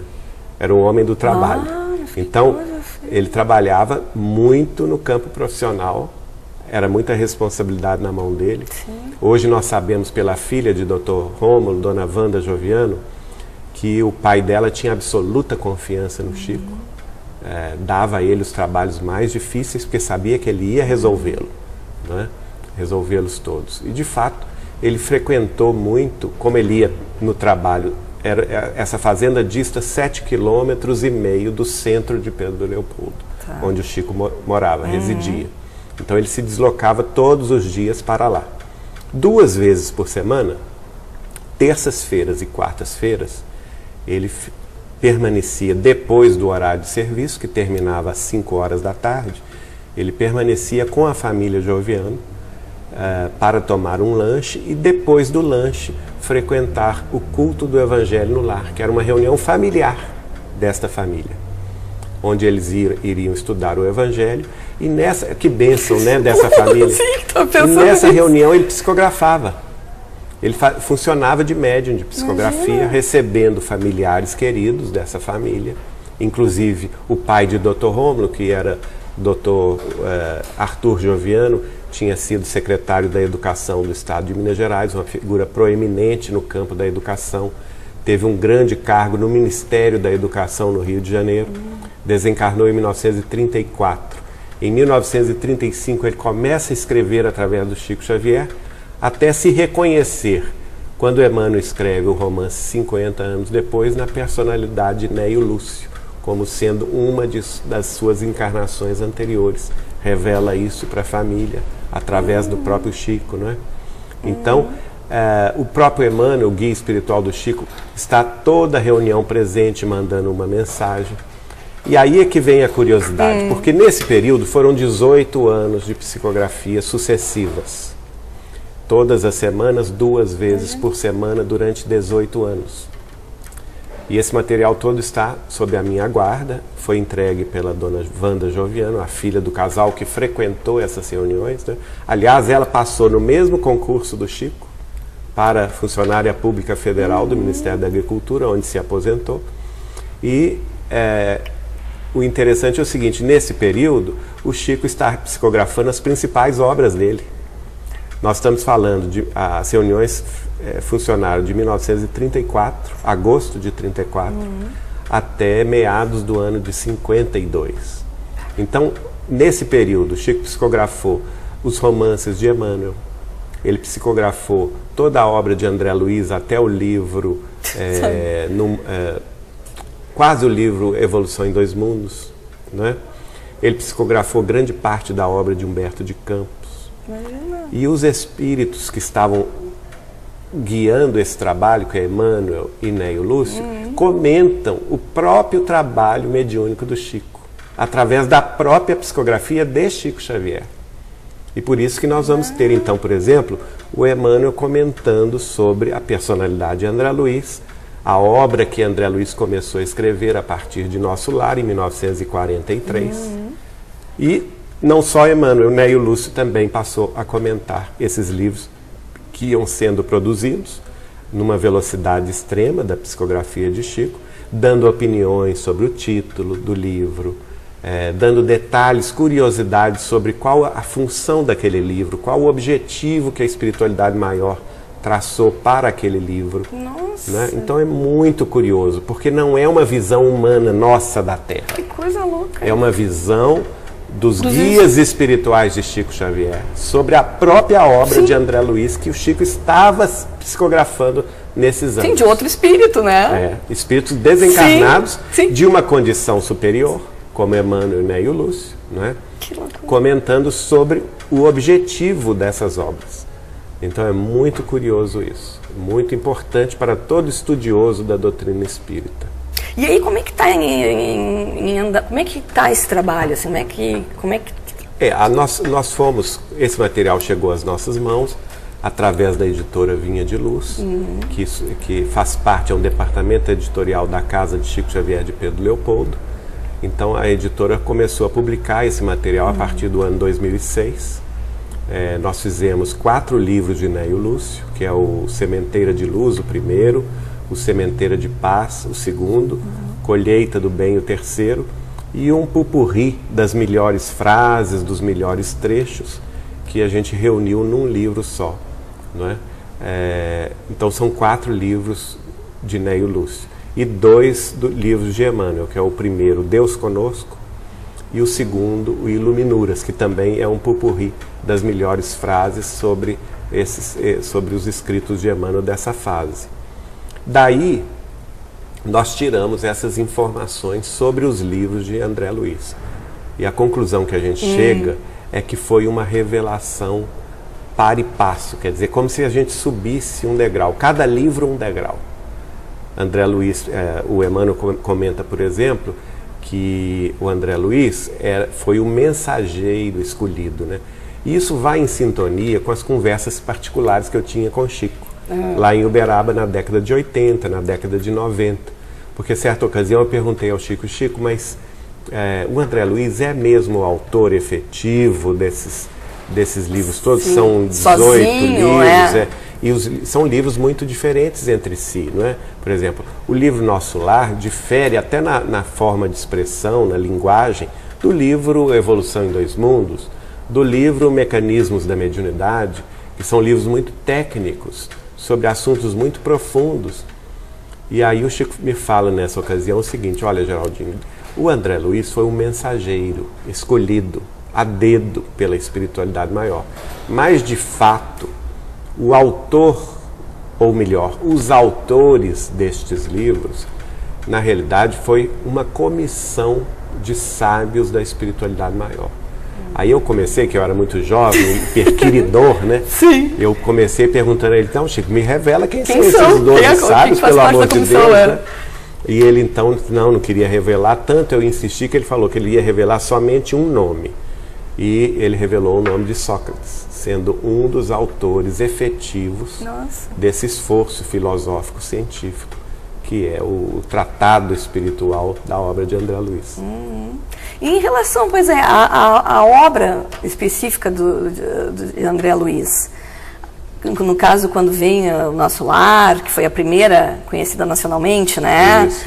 E que, acredito, eu leiga, assim, que despertou mais ainda a curiosidade, trouxe mais pessoas para o Espiritismo. Eu não sei se vocês conseguem ter essa percepção. nenhuma. Porque é o seguinte, há uma. é, nós, nós, nós temos que olhar para trás e ver o seguinte. As informações, antes do Espiritismo, as informações sobre a vida espiritual eram muito restritas. Estavam muito no campo de, de três cenários possíveis. Né? Um inferno eterno, dantesco, não é? Ah, uma região intermediária que seria o purgatório e o céu de beatitudes. Não é? claro que a humanidade evoluiu, houve todo um progresso científico, tecnológico, a revolução industrial, enfim, a- e, e- a, a- vamos dizer assim, a, a mediana inteligência já passou a rejeitar essa noção simplista né? né? Por que o inferno é eterno? Por que, que eu vou ser condenado por um erro, sendo que eu, pai de família, posso perdoar o meu filho por um deslize? Deus, que é amor e toda bondade, não há de me perdoar um deslize? Sim. Num momento de infelicidade? Né? A, a razão passou a rejeitar essas, essas questões eternas. Né? Então eh, veio o Espiritismo, Allan Kardec toca neste assunto, revelando uma das leis divinas, que é a lei de causa e efeito, ação e reação né, mostrando que Jesus já previa isso, não a cada um será dado segundo as próprias obras. Mas o próprio Kardec ele não entra muito em detalhes.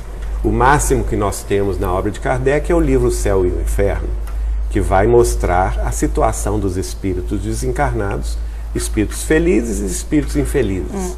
Mas ele não entra no aspecto da vida cotidiana dos De desencarnados. como que é, como que isso que é. Onde é que eles estão? Sim. Ele não entra Fazer- nesses detalhes. fazem o quê? No máximo ele fala em acampamentos espirituais. Eh, ele chega a falar em cidades espirituais, mas muito en passant, não é? Então, nós acreditamos que com Chico Xavier, isso toma novo corpo, uma nova ótica, a partir da obra de André Luiz. Por isso que a gente considera a obra de André Luiz um tratado sobre a vida espiritual. Porque pela primeira vez parece que o véu que nos cobria os olhos sobre a existência da vida, a organização da vida no mundo espiritual é levantado. O próprio Emmanuel comenta, por exemplo, que André Luiz estava levantando um pedaço do véu que encobre a noite triste dos túmulos, não é? E ele chega a dizer, por exemplo, que a obra de André Luiz é uma antecipação da verdade. Não na sua verdade plena, completa, mas é uma antecipação do que é a verdade da vida além túmulo.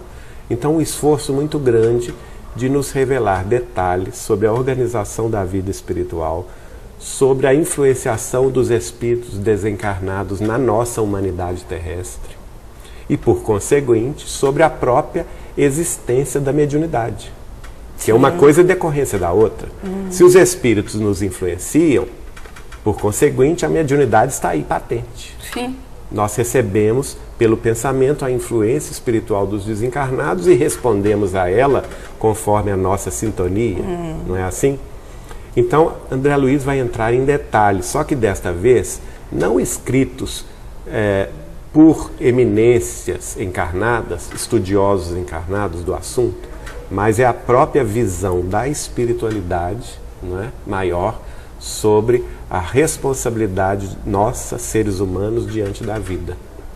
E, e aí, passando também para uma arte mais popular, no caso, para o cinema. Ah, a Aí- linguagem. Não, e deu um. Todo mundo foi ver, foi uma. Não, o interessante é o seguinte: das obras do Chico, das 486 obras do Chico, publicadas até Aham. hoje, Nosso Lar é o best-seller de longe, né? É, parece que já só Nosso Lar já ultrapassou os 4 milhões de exemplares vendidos. Então, das obras do Chico Sim, é a mais, mais vendida. vendida. Por que, que é a mais vendida? Porque é a que chama mais atenção. Claro. Porque está todo mundo querendo saber, Saber. o que, que é do lado, como que é a vida no mundo Sim, espiritual. quem é espírita e quem não, é. Exatamente, não, não importa. Eu acho que os, o- os organizadores, produtores, roteiristas do filme Nosso Lar foram muito felizes porque perceberam essa, essa questão do interesse popular, independentemente da pessoa ser espírita ou não, não é? E fizeram um filme muito bom, no meu modo de vista, e, e lançaram o que foi também um best-seller no cinema. Sim. Porque, na ocasião, no- Nosso Lar teve 4 milhões e 300 mil eh, visualizações pessoais na- nos cinemas do Brasil. É? Isso foi, na época, um recorde extraordinário. E acredito também que tenha vindo até mais ahn, adeptos ao, ao espiritismo Exato, depois dessa obra. Exatamente. Aí a arte, é, porque é claro que a linguagem artística ela é diferente São da linguagem literária. sim, veículos São diferentes, veículos né? diferentes. Uhum. E ela pôde atingir o coração das pessoas. E eu, eu tenho amigos espíritas, que não são espíritas, aliás, Uhum. que ao assistirem Nosso Lar se emocionaram profundamente. Eu acho que não Até teve quem não lágrimas. chorou. Isso, acho que Até não as tem quem lágrimas. não chorou, né? E, e porque passaram a ver a vida sob um outro, o outro ângulo, um uma outra ótica. Sim. Não é? Não tá aqui, acabou tudo. É, exatamente. Por Tem uma exemplo, esperança. Quem, exato. Quem perdeu entes queridos Todo pelo mundo, fenômeno né? da morte, que quase toda Todo mundo família passa. Uhum. Né? avós, avós, mãe, pai, irmãos, enfim, passa a ter aquela esperança do reencontro. Claro. De que é esteja muito- bem, é, continuando a que vida, trabalhando, estudando. Isso é muito importante. Né? Nós já temos condição de encarar, não somente do ponto de vista religioso, mas principalmente do ponto de vista filosófico e científico, essa realidade. Pois é, em relação até à ciência, que sempre ah, ah, se bateu com religião, embora o espiritismo seja doutrina, né, ah, filosofia, espiritualidade, tudo, com, e ciência, hoje existe uma, uma, uma assinatura bem grande a favor do, da, da doutrina, né, da ciência, dando voz. O espiritismo, nós podemos dizer o seguinte: a ciência espírita, que foi codificada por Allan Kardec, é a ciência da sobrevivência do espírito após a morte. Não é? Porque Allan Kardec eh, ele chega nessa conclusão depois de muita pesquisa, de- depois de muito estudo, ele codifica as informações da mediunidade que ele colheu. Ele, ele também inaugura no mundo a ciência da mediunidade, porque até então não se tinha nada no aspecto do, do modus operandi da mediunidade. Não é?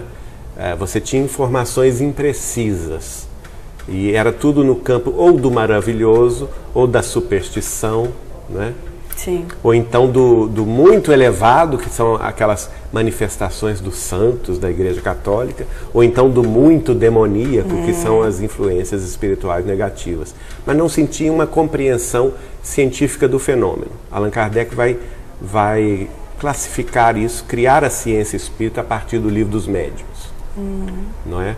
Mas a humanidade ainda não estava preparada no campo da ciência para eh, voos mais altos, que vem a partir justamente do século XX, com Einstein, não é? com a, a, a, a revelação da, da teoria da relatividade e toda a decorrência da relatividade geral, da rela- relatividade eh, eh, absoluta, que dá campo, por exemplo, ao su- ao surgimento de uma série de novas interpretações científicas dentro da mecânica quântica, da física quântica.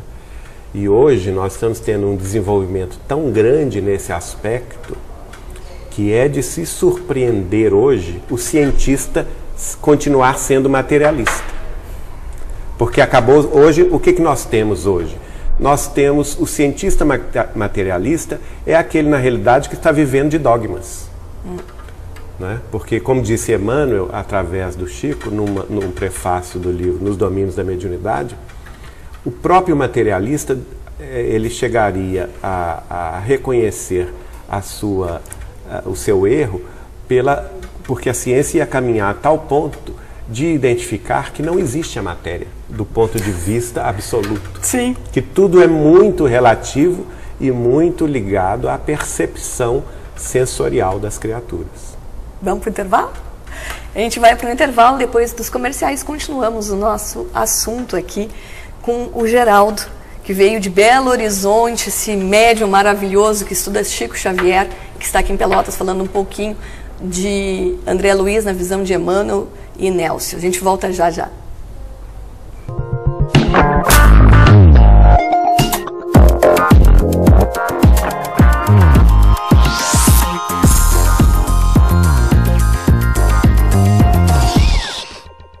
Como você quer começar 2015? Com a minha empresa dobrando o faturamento. Ah, vou pegar uma onda no Laranjal. Será que tem onda na Lagoa? Eu vou começar meu curso de engenharia. Bate, espero que a safra esse ano seja bem boa. Para todos os seus sonhos, temos um carro que vai ajudar a realizá-los. Marvel Veículos, a conquista que te move. Combina com café, com chocolate, com frutas. Combina com muita coisa gostosa. Leite Dambi Consulate, a combinação perfeita de sabor e qualidade. Dambi Consulate, combina com você, com a sua saúde e com a sua vida.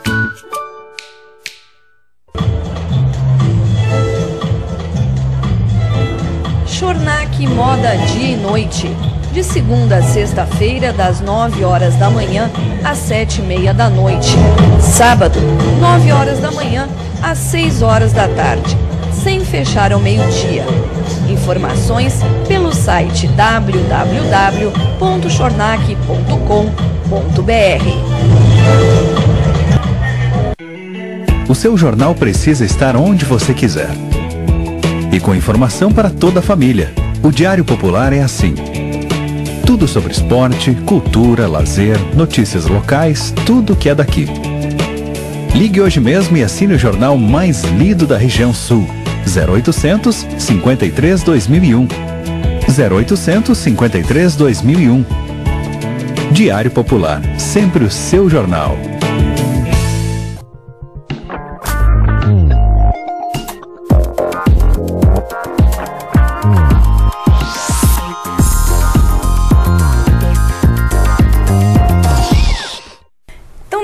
Bloco, a gente falou um pouco do trabalho do Chico, né? Em relação a que ele realmente trabalhou, né, Geraldo? Que a gente muitas vezes acha que ele não teve uma outra função, que ele trabalhou, era funcionário público, que trabalhou numa fazenda modelo, e que daí surgiram 18 anos de psicografia durante o Evangelho no, Lar, né, dessa família que Família trabalhava. Joviano, né? Isso. Falamos um pouquinho da ciência, e aí volta um pouquinho em relação ao André Luiz.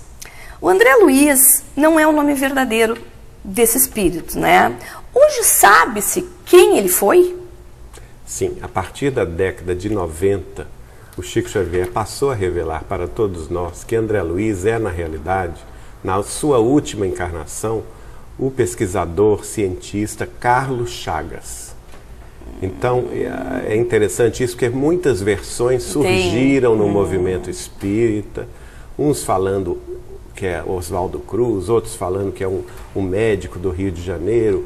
E eu quero dizer e deixar bem claro o seguinte: gente, esqueçam isso. Chico Xavier dizia, e eu acho que quem mais poderia saber que não o próprio Chico. Chico Xavier dizia que André Luiz é Carlos Chagas, na sua última encarnação.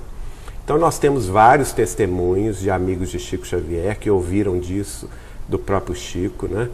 Por exemplo, Dona Suzana Maia Mouzinho, aconteceu um fato muito curioso. Ela é grande amiga de Chico, natural do estado do Rio Grande do Norte, residia no Rio de Janeiro, trabalhava no Ministério da Educação no Rio de Janeiro. Numa das visitas que ela fez ao Chico, em Uberaba, o Chico pediu a ela: Suzana, eu quero pedir a você um favor. Vá até a praia de Botafogo com um amigo, com uma pessoa que seja ligada às belas artes, para e peça a essa pessoa que pinte o quadro da face de Carlos Chagas, mas não explicou para ela por quê, não é? Então, e a Suzana chegou no Rio assim impressionada, porque como que ela ia encontrar uma pessoa ligada às belas artes, que ela não conhecia ninguém, nenhum artista uhum. plástico que pintasse. Mas o Chico um retrato, tinha é um é. retrato e o Chico tinha encomendado isso a ela. E ela foi comentar isso na repartição pública. Ela não sabia, o Chico sabia, mas ela uhum. não sabia que o colega dela de repartição fazia escola de belas artes. Tá. Então ele falou com ela: "Não, Suzana, eu vou fazer esse quadro para você. Pode deixar." Olha, mas o Chico pediu que ele não queria, não é, porque lá tem o busto. Não, não o busto, tem o Carlos Chagas na praia de Botafogo, é, de corpo inteiro. Hum. Mas o Chico recomendou que ele queria só a face, só o rosto de Carlos hum. Chagas.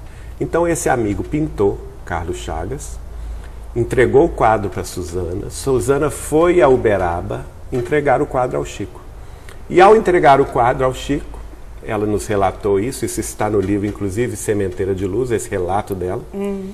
É, ao entregar o quadro ao Chico, ele então vira-se para ela e fala assim: Suzana, este é o retrato de André Luiz. E ela fica muito surpresa e ele então autografa atrás do quadro para ela uhum. e escreve isto. Este, na letra dele, é o, o retrato de André Luiz e dedica o quadro a ela. Este quadro está na casa dela do Rio de Janeiro é, na sala de visitas. Durante muitos, muitos anos ela fez um, um culto do Evangelho na casa, da, no apartamento do Rio de Janeiro, lá na praia do, do Flamengo. E várias pessoas viram, participaram. participaram. e tudo, né? Eu fui uma delas. Uhum. Então, tem esse testemunho. Tem o testemunho do nosso querido Hércio Sintra Arantes, que durante muitas décadas dirigiu o Instituto de Difusão Espírita de Araras, que foi uma das principais editoras de livros espíritas do Chico Xavier. E, e o Hércio, é, como editor de Chico, ele fazia viagens a Uberaba, estava na intimidade de Chico Xavier para tratar dos livros. E numa das ocasiões, ele chegando na casa de Chico Xavier, Chico estava recebendo descendentes de Carlos Chagas. É? Hum. Médicos que trabalharam com, com Carlos ele. Chagas, é, familiares, descendentes de Carlos Chagas, e ele falando abertamente sobre André Luiz como sendo Carlos Chagas. E o Hércio ouviu tudo isso, né? E ao final as pessoas se despediram do Chico. Ao final, o Hércio então questionou o Chico: Chico, mas escuta, é o que eu entendi? Sim. O, o que você acabou de dizer para tudo essas pessoas todas? O André Luiz é Carlos Chagas e o Chico é. O André Luiz é Carlos Chagas. E o Hércio escreveu um artigo uhum. sobre isso que foi publicado no Anuário Espírita 2004.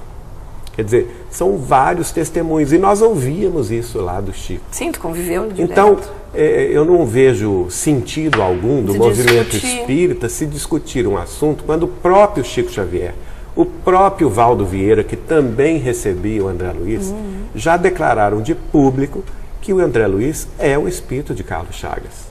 Uhum. Né? É, então Agora, tem. isso é importante? Não, não é importante. É, porque ele é, é mas é interessante. É, é interessante. É interessante, interessante, que a gente vai refletir claro. que André, o Carlos, Carlos Chagas, Chagas, foi um grande cientista. Nossa. Né? Foi uma personalidade de projeção. Sim. Ele descobriu, por exemplo, a questão da doença de Chagas. Chagas, daí é o nome dele. Né? É. Daí quase ganhou um prêmio Nobel de Medicina por conta disso. Sim. Ele, para quem não sabe, na época, ele foi um dos cotados pelo Nobel lá de Oslo e, e da Suécia a, a, ser agraciado com o prêmio Nobel. Quer dizer, uma grande Sim. personalidade científica do mundo. E não é à toa que ele foi escolhido, que no entanto passou ao mundo espiritual por um período de sofrimento, que ele mesmo conta e no livro no, Nosso E Lar. que a gente vê no filme, quem não, não é? lê o livro. Exatamente. Uhum. E no entanto ele é escolhido pela espiritualidade maior justamente para ser o mensageiro deste grupo de sábios da espiritualidade para trazer ao mundo noções mais claras sobre a vida espiritual. Não, e é muito interessante essa, essa, essa comissão de, de sábios, de sábios né? né? Terem um, um interlocutor. Deles, a gente sabe pelo menos um que Nossa, o Chico revelou imagina. que é o espírito de Sócrates, Sócrates. né? Tu imagina assim, né? Exato. E em relação às palestras essas que tu, que tu ministras, que tu veio aqui em, em Pelotas uh, ministrar, a procura é muito grande, né? As pessoas têm muito interesse no assunto espiritismo? Tem, tem muito interesse e eu acho que além disso tem muito interesse na figura de Chico Xavier. Né? Eu acho que o nome Chico Xavier chama muita atenção e eu fico refletindo o seguinte: por que, que ele chama tanta atenção? Por que o Chico fez tanta diferença? E a, a única resposta possível é essa: porque ele praticou o que ele pregava. Ah. Porque ele deu exemplo ele mesmo na coerência da própria vida Uhum. aquilo que ele esposava no campo filosófico e religioso. Não é? Por isso ele, ele fez tanta diferença e ele foi capaz de atingir o público extramuros do Espiritismo. Porque, caso contrário, pense bem, o Chico foi eleito no ano 2012 o- a maior personalidade da história do Brasil. O brasileiro de todos os tempos, o maior brasileiro de todos os tempos. Foi eleito por votação popular do SBT, correto? Correto. E isso foi escolha livre, Livre. espontânea. Se fosse somente Dos votação espíritos. dos espíritas, se nós somos, segundo o censo do, do, do ano 2010, menos de 5 milhões de adeptos, jamais nós teríamos essa, essa votação. Quer dizer, o Chico foi votado por católicos, por ateus, por protestantes, por budistas, hinduístas, né? Por quê? Pela personalidade que ele encarnou de um verdadeiro, de, é, é, vamos dizer assim, um verdadeiro apóstolo do Cristo entre nós, porque ele soube exemplificar o amor além das fronteiras da religião. Foi a bondade, a, A humildade, a caridade. caridade, a fraternidade legítima, né? É, a e é isso que chama as pessoas. E eu, eu me sinto muito honrado. Na verdade, eu, eu me sinto um grande beneficiado da- da- das, das assembleias que me ouvem, porque o carinho deles em, em direção a mim, eu tenho certeza que é o carinho que eles dirigem ao Chico, né? E eu, de, de- de intermediário, eu fico recebendo esse amor que eu não mereço, Ah, mas que não, não- certamente Claro que tu é merece, dirigido senão tu não estarias também fazendo esse trabalho. Não estarias também fazendo esse. Não, não pode ser tão modesto assim. Não, mas a gente tem consciência da nossa pequena. Não, mas senão não, não, estaria, não estarias fazendo esse trabalho, né? Esse reconhecimento, viajando o Brasil inteiro, não para, não para nunca, em outros países. É, a gente faz o que pode, né? E tu achas que, que vem aumentando hum, essa procura por responder o que, que vai acontecer depois, que as pessoas estão abrindo mais a cabeça para isso, estão mais preocupadas, mais. É. E isso está fazendo com que também as, as pessoas Eu acho que procurem. sim. Eu acho que sim, porque nós estamos no auge da transição planetária. No auge. Inclusive o Chico Como fala. o Chico previu né, na década de 80 para nós, e se nós formos ver na obra dele, há muito sobre isso, há muita informação sobre isso, desde os primeiros livros. Porque muita gente fala assim comigo, ah, como é que o Chico não falou nada disso? Falou, vocês que não sabem. Sim. Né? Porque ele começa a falar disso, por exemplo, na obra Há Dois Mil Anos, é, A Caminho da Luz, de 1938, Brasil, Coração do Mundo, Pátria do Evangelho, 1938 né? livros. é, aí alguns falam assim, ah, mas isso ele foi- foram previsões que foram feitas sobre a Segunda Guerra Mundial que veio em 1939. Não, ele continua falando nisso no livro Justiça Divina, que foi publicado em 1964. Ele continua falando nisso no programa Pinga Fogo da TV Tupi. Foram dois programas durante o ano de 1971 que ele abriu claramente, o assunto está lá. Basta a pessoa pesquisar. Ele falando no prazo dos 50 anos, está lá no Pinga Fogo. Ele falando na, na proximidade de, de inteligências desencarnadas e de, de, de seres, civilizações extraterrestres. Né? Imagine você que o Chico foi a primeira personalidade religiosa do mundo que teve coragem de, ao vivo, numa rede nacional de televisão, que naquela época era a maior rede Sim, nacional a de. TV, que é a TV Tupi do Brasil, de Uhum. São Paulo, ele assumir de público a, a- a tese e a, a certeza de que existem civilizações extraterrestres. Isso é um avanço Sim. extraordinário. Ter essa coragem, é uma assim, né? coragem extraordinária, né? Ele já dizia isso nessa época. Ele fala sobre a transição, sobre o problema do, da, da- do risco que nós temos da terceira grande guerra mundial, uma guerra nuclear que teria consequências devastadoras, né? E ele vai entrar em detalhes comigo. Na década de 80, ele vai entrar em detalhes com a doutora Marlene Nobre, com a nossa querida Neuza Arantes, de Uberaba, com César Carneiro, de Uberaba, e outros companheiros que, que ouviram tudo isso dele. Né? E, e, e nós tivemos a alegria de publicar com a doutora Marlene Nobre um, um livro em parceria, que não será, chama-se Não Será em 2012, que depois gerou um DVD, depois gerou o ano passado o DVD Data Limite, uhum. que aborda essa questão com outras testemunhas não espíritas. Por exemplo, nós temos o ex-ministro da Defesa do Canadá, que durante 26 anos foi o chefe das Forças Armadas da Marinha e da Aeronáutica Canadense, uhum. falando sobre o assunto, né, falando sobre a presença de civilizações extraterrestres na Terra, interessadas no desenvolvimento das armas nucleares e interferindo nessa, na, nas uh, ogivas. Né? Uhum. Nós temos ufólogos falando sobre isso, pessoas da, eh, de relações internacionais, até um protestante de São Paulo que vai falar sobre relações internacionais e sobre a propriedade do que o Chico havia falado.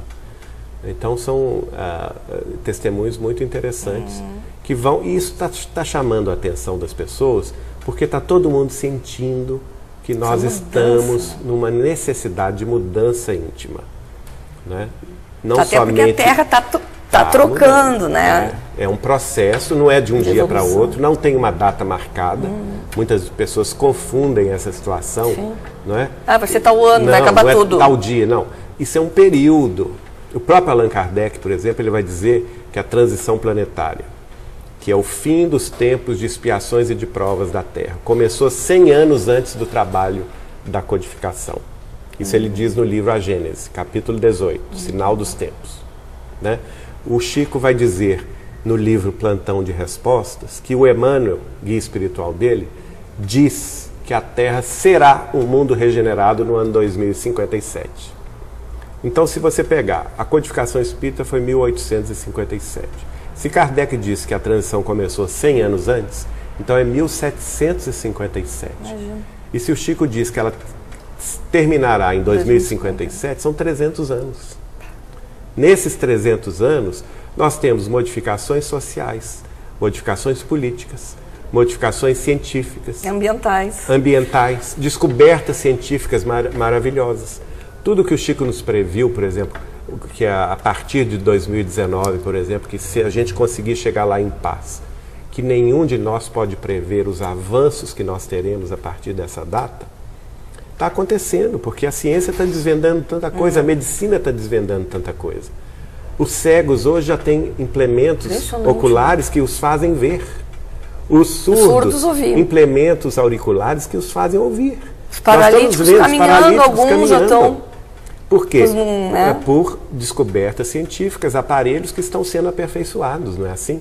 É então é um processo que vai nos dando condições para nos liberar dos sofrimentos da vida terrestre e nos dedicar mais tempo à espiritualidade. Vamos então para o último intervalo do programa e nós voltamos já já. Não é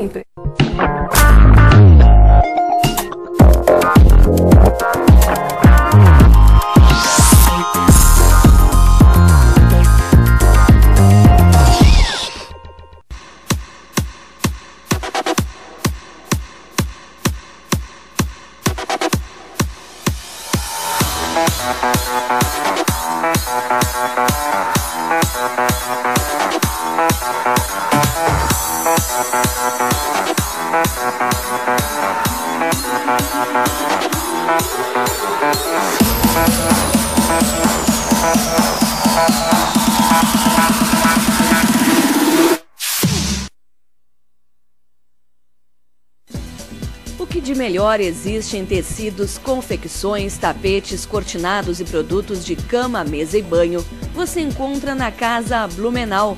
Venha conferir as mais conceituadas marcas em roupas masculina e feminina, inclusive em tamanhos especiais grandes e extra grande. Diversificados tapetes importados e nacionais de marcas renomadas como a São Carlos. Em cama, mesa e banho, destaque para a beleza e qualidade da Altenburg, Budmeier, Santista, Duller e Artex. Na Casa Blumenau, a loja da Boa Compra, todas as mercadorias em ótimas condições de pagamento, nos cartões de crédito Visa, Mastercard, Banricompras, Sicredi e Hipercar, em até oito vezes pelo preço a prazo, tanto na loja de Pelotas quanto na de São Lourenço. Qualidade, estilo, economia e bom atendimento você encontra na Casa Blumenau, em Pelotas, na Rua General Osório, 701, com filial em São Lourenço do Sul.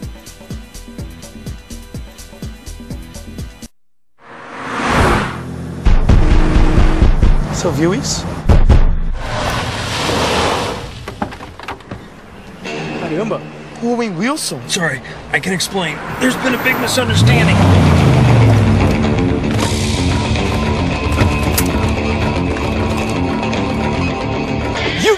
Messed with my sister, huh? Get him! Whoa, whoa, whoa, whoa. Whoa, whoa, whoa. Let me handle this. Uh, your sister? No, no, no. He, he messed with his mother. And picture this, his grandmother, too. Uh, That's disgusting. You can have it. That was a close one. Thank you. Nada abala a confiança de quem estuda no CCAA. ¿Dónde está el canalla? Another misunderstanding?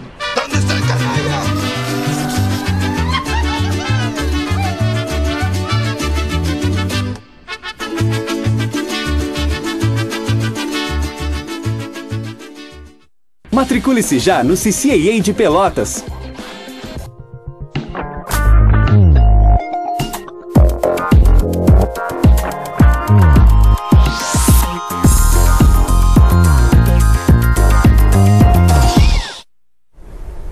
Voltamos com Entre Nós, quem hoje está entrevistando o espírita, orador e escritor Geraldo Lemos Neto. Geraldo, a gente falou um pouquinho ah, desse livro aqui, Não Será em 2012, e a gente tem ele aqui. Até eu vou colocar, vou mostrar ele aqui, ó. E é da editora Vinhas, Não, né? essa aí essa é da não, editora da doutora Marlene Da Nobre, doutora Marlene. editora Folha Espírita de São Paulo. de São Paulo. Que fala também, é bem fininho até, é uma, uma leitura para quem não gosta muito de ler, boa, né? É. Esse, Esse aqui é o Data Limite. é o Data falamos, Limite também, que foi lançado ano passado, que também o Chico fala, né, sobre essa evolução da, Da sociedade, da sociedade. mudança de paradigma. né? Isso. Aqui a gente tem os teus, esses dois aqui, né? É, aí são livros da tô- nossa psicografia, Vamos mostrar aqui. ó. o Inácio de Inácio Antioquia. de Antioquia. É a história de um seguidor do Cristo, discípulo Aham. de João Evangelista, no segundo, primeiro e segundo século da vida cristã. E quanto tempo tu demorou para 18 meses. Todos os domingos, durante 18 meses. Uhum. E veio psicografado. Quem é que. Qual o es- o É espírito? o espírito de Teóforos. Interessante. E esse aqui também? Esse é o Resto de Luz, são espíritos diversos. Restas de Luz, Mensagens sobre o Evangelho de Jesus. Que também é psicografado. Quantos livros tu já psicografaste? Editados esses dois somente. Tá, mas não, não editados. De vez em quando É, é, eu- vem. tre- é. Como é que é esse teu trabalho assim? Eu, traba- eu comecei esse trabalho na, na década de 80, não é? Tá. recebendo o espírito de minha avó. Depois o Chico me orientou a psicografar no culto do Evangelho no lar, durante 15 minutos. Depois de alguns anos, ele me pediu que psicografasse em público. E eu comecei a psicografar na década de 80 no Centro Espírita Luz, Amor e Caridade de Belo Horizonte, Uhum. não é? onde temos nossas atividades corriqueiras. Não é? E eh, nesta época, depois, esse aqui é desta época, O Resto da de década Luz. de 80, Uhum. 90. E esse é- já é mais recente, foi psicografado Sim, em ele é 2004 enorme. e 2005. Deixa eu ver quantas páginas tem. Quem é? Nossa, 500? Deixa eu até ver aqui. 545. A capa dele é maravilhosa, maravilhosa a capa. Tem mapa aqui, tem. É, é, ah, em relação ah, à Idade Média? Não, não, é, Idade- é o início, é o cristianismo primitivo. É o primeiro século do cristianismo. Nossa. Ah, Inclusive os primeiros capítulos, Jesus ainda estava entre nós. É? Ele faz o relato porque Jesus conheceu Inácio de Antioquia criança. Ele, ele, ele carregou o Inácio de Antioquia nos, nos braços. É Bah. uma história muito comovente. é, ele foi um grande divulgador da obra do Cristo, né? inspirado por João Evangelista. Nossa, que lindo. É. que honra isso, né? É, eu aprendi muito com o Teófilo. O Teófilo é. um benfeitor muito caridoso. E é o que vem geralmente para ti ou tu não tens assim um fixo? Não, eu tenho um guia espiritual que meu tio avô, Zeca Machado, tá. ele trabalhou durante 35 anos com Chico Xavier em Pedro Leopoldo, desencarnou em 1964 hum. e desde então ele, ele se responsabilizou por me guiar espiritualmente. Aí o próprio Chico me revelou essa essa identidade desse guia, não é? Uhum. Mas outros espíritos vêm é, escrever espíritos variados, Sim. geralmente ligados à, à, à, difusão da doutrina espírita, uhum. especialmente no estado de Minas Gerais.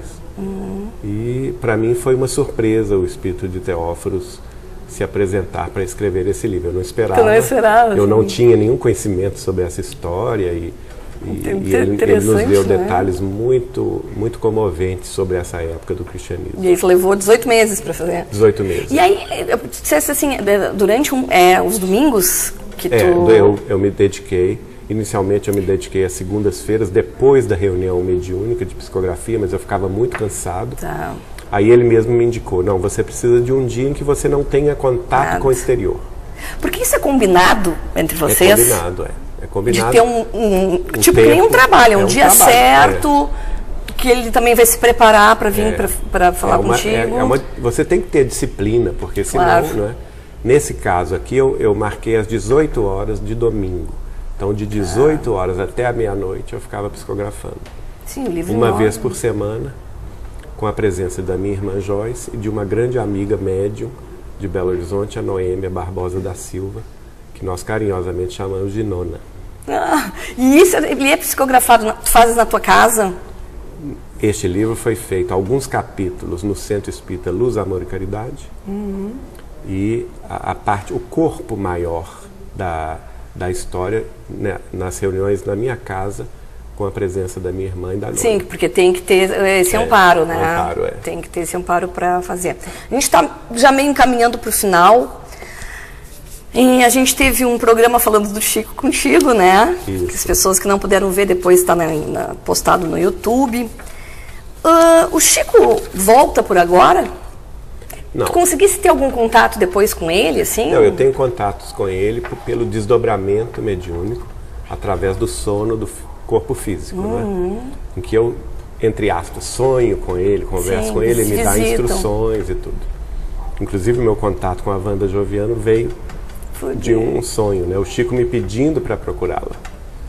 E, e, e, aí surgiu todo esse trabalho do livro da família Joviano. Né? Uhum. É, ele dizia para nós que ele somente iria escrever através do Emmanuel reencarnado. Porque o Emmanuel, guia espiritual dele, reencarnou no ano 2000. Ele nasceu no ano 2000.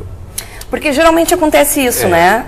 Ele, claro. Porque é uma tarefa de longo curso. Tá. Né? Uma vida só não dá para para si. Porque nós acreditamos o seguinte: o Emmanuel foi um dos espíritos ligados à falange do Espírito da Verdade, durante a tarefa de Allan Kardec na Terra. Né? Inclusive, ele assina a mensagem O Egoísmo, que está no Evangelho segundo o Espiritismo. Depois, a situação se inverte. Né? Allan Kardec volta como Chico Xavier, no século XX. Emmanuel é um dos guias espirituais da tarefa dele na Terra. Ele, ele, o Chico nos dizia que ele, Chico Xavier, estava programado para desencarnar em 1997, mas não o fez, tendo em vista diversas eh, moratórias que ele recebeu, no total de sete, que o deixaram no corpo até 30 de junho de 2002. Então, nesse período. Mas ele sabe, não, ele sabe o ano. Ele falava que sabia que era Ai, 97. A programação, vamos dizer Sim. assim que era E aí foi prorrogado. E foi prorrogado para ele continuar no trabalho. Né?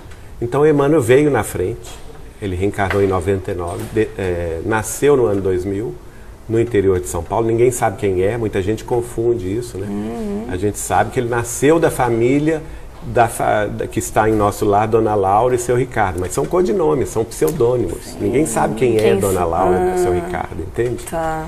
Então ele, ele é neto de Dona Laura e seu Ricardo na, no interior de São Paulo.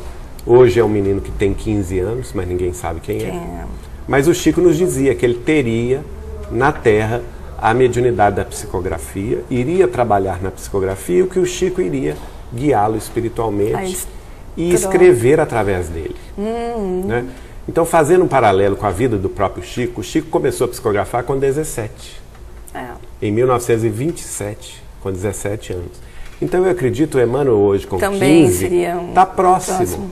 Daqui talvez dois, três anos, ele comece a psicografar e o Chico vai se manifestar até- através Através dele. dele. O Chico me disse que a tarefa deles com o Brasil e o Espiritismo duraria até o final deste século XXI. Então eu não acredito na volta do Chico Xavier encarnado no século XXI, não. Não acredito por causa Ele disso. disse, ah, Porque ele mesmo me revelou que ele estaria no mundo espiritual cuidando do Emmanuel reencarnado. isso é muito, é muito interessante, muito bonito, né? É essa- bonito porque mostra a programação da vida do ponto de vista mais alto, né? que não existe um acaso, que está tudo muito bem programado. A gente também a- aprende a se render à vontade de Deus. Né? Tem até um caso muito curioso contado por Nena Galves, que é uma amiga de Chico. Ela e o marido, Francisco Galves, recebiam Chico em São Paulo quando ele ia fazer tratamento de saúde em São Paulo. Uhum. Ele fazia acupuntura, fazia homeopatia lá e ia regularmente na casa deles. E uma- ah, no, no, no Congresso de Brasília, no centenário de Chico Xavier, a, a Nena nos contou, a, a mim, ao John Harley, ao Oceano Vieira de Mello, que estávamos todos reunidos ali, que um dia ela encontrou o Chico chorando na casa dela. Antes do café da manhã, ela ficou muito preocupada.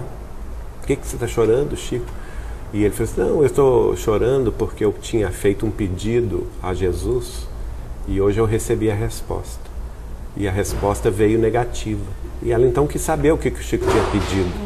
E ele revela a ela que ele tinha pedido para, depois de terminada a tarefa de Emmanuel aqui na- no Brasil, no século XXI, que eles trocassem novamente de posição e ele reencarnasse no Brasil no século 22. Mas que veio a resposta negativa do Cristo.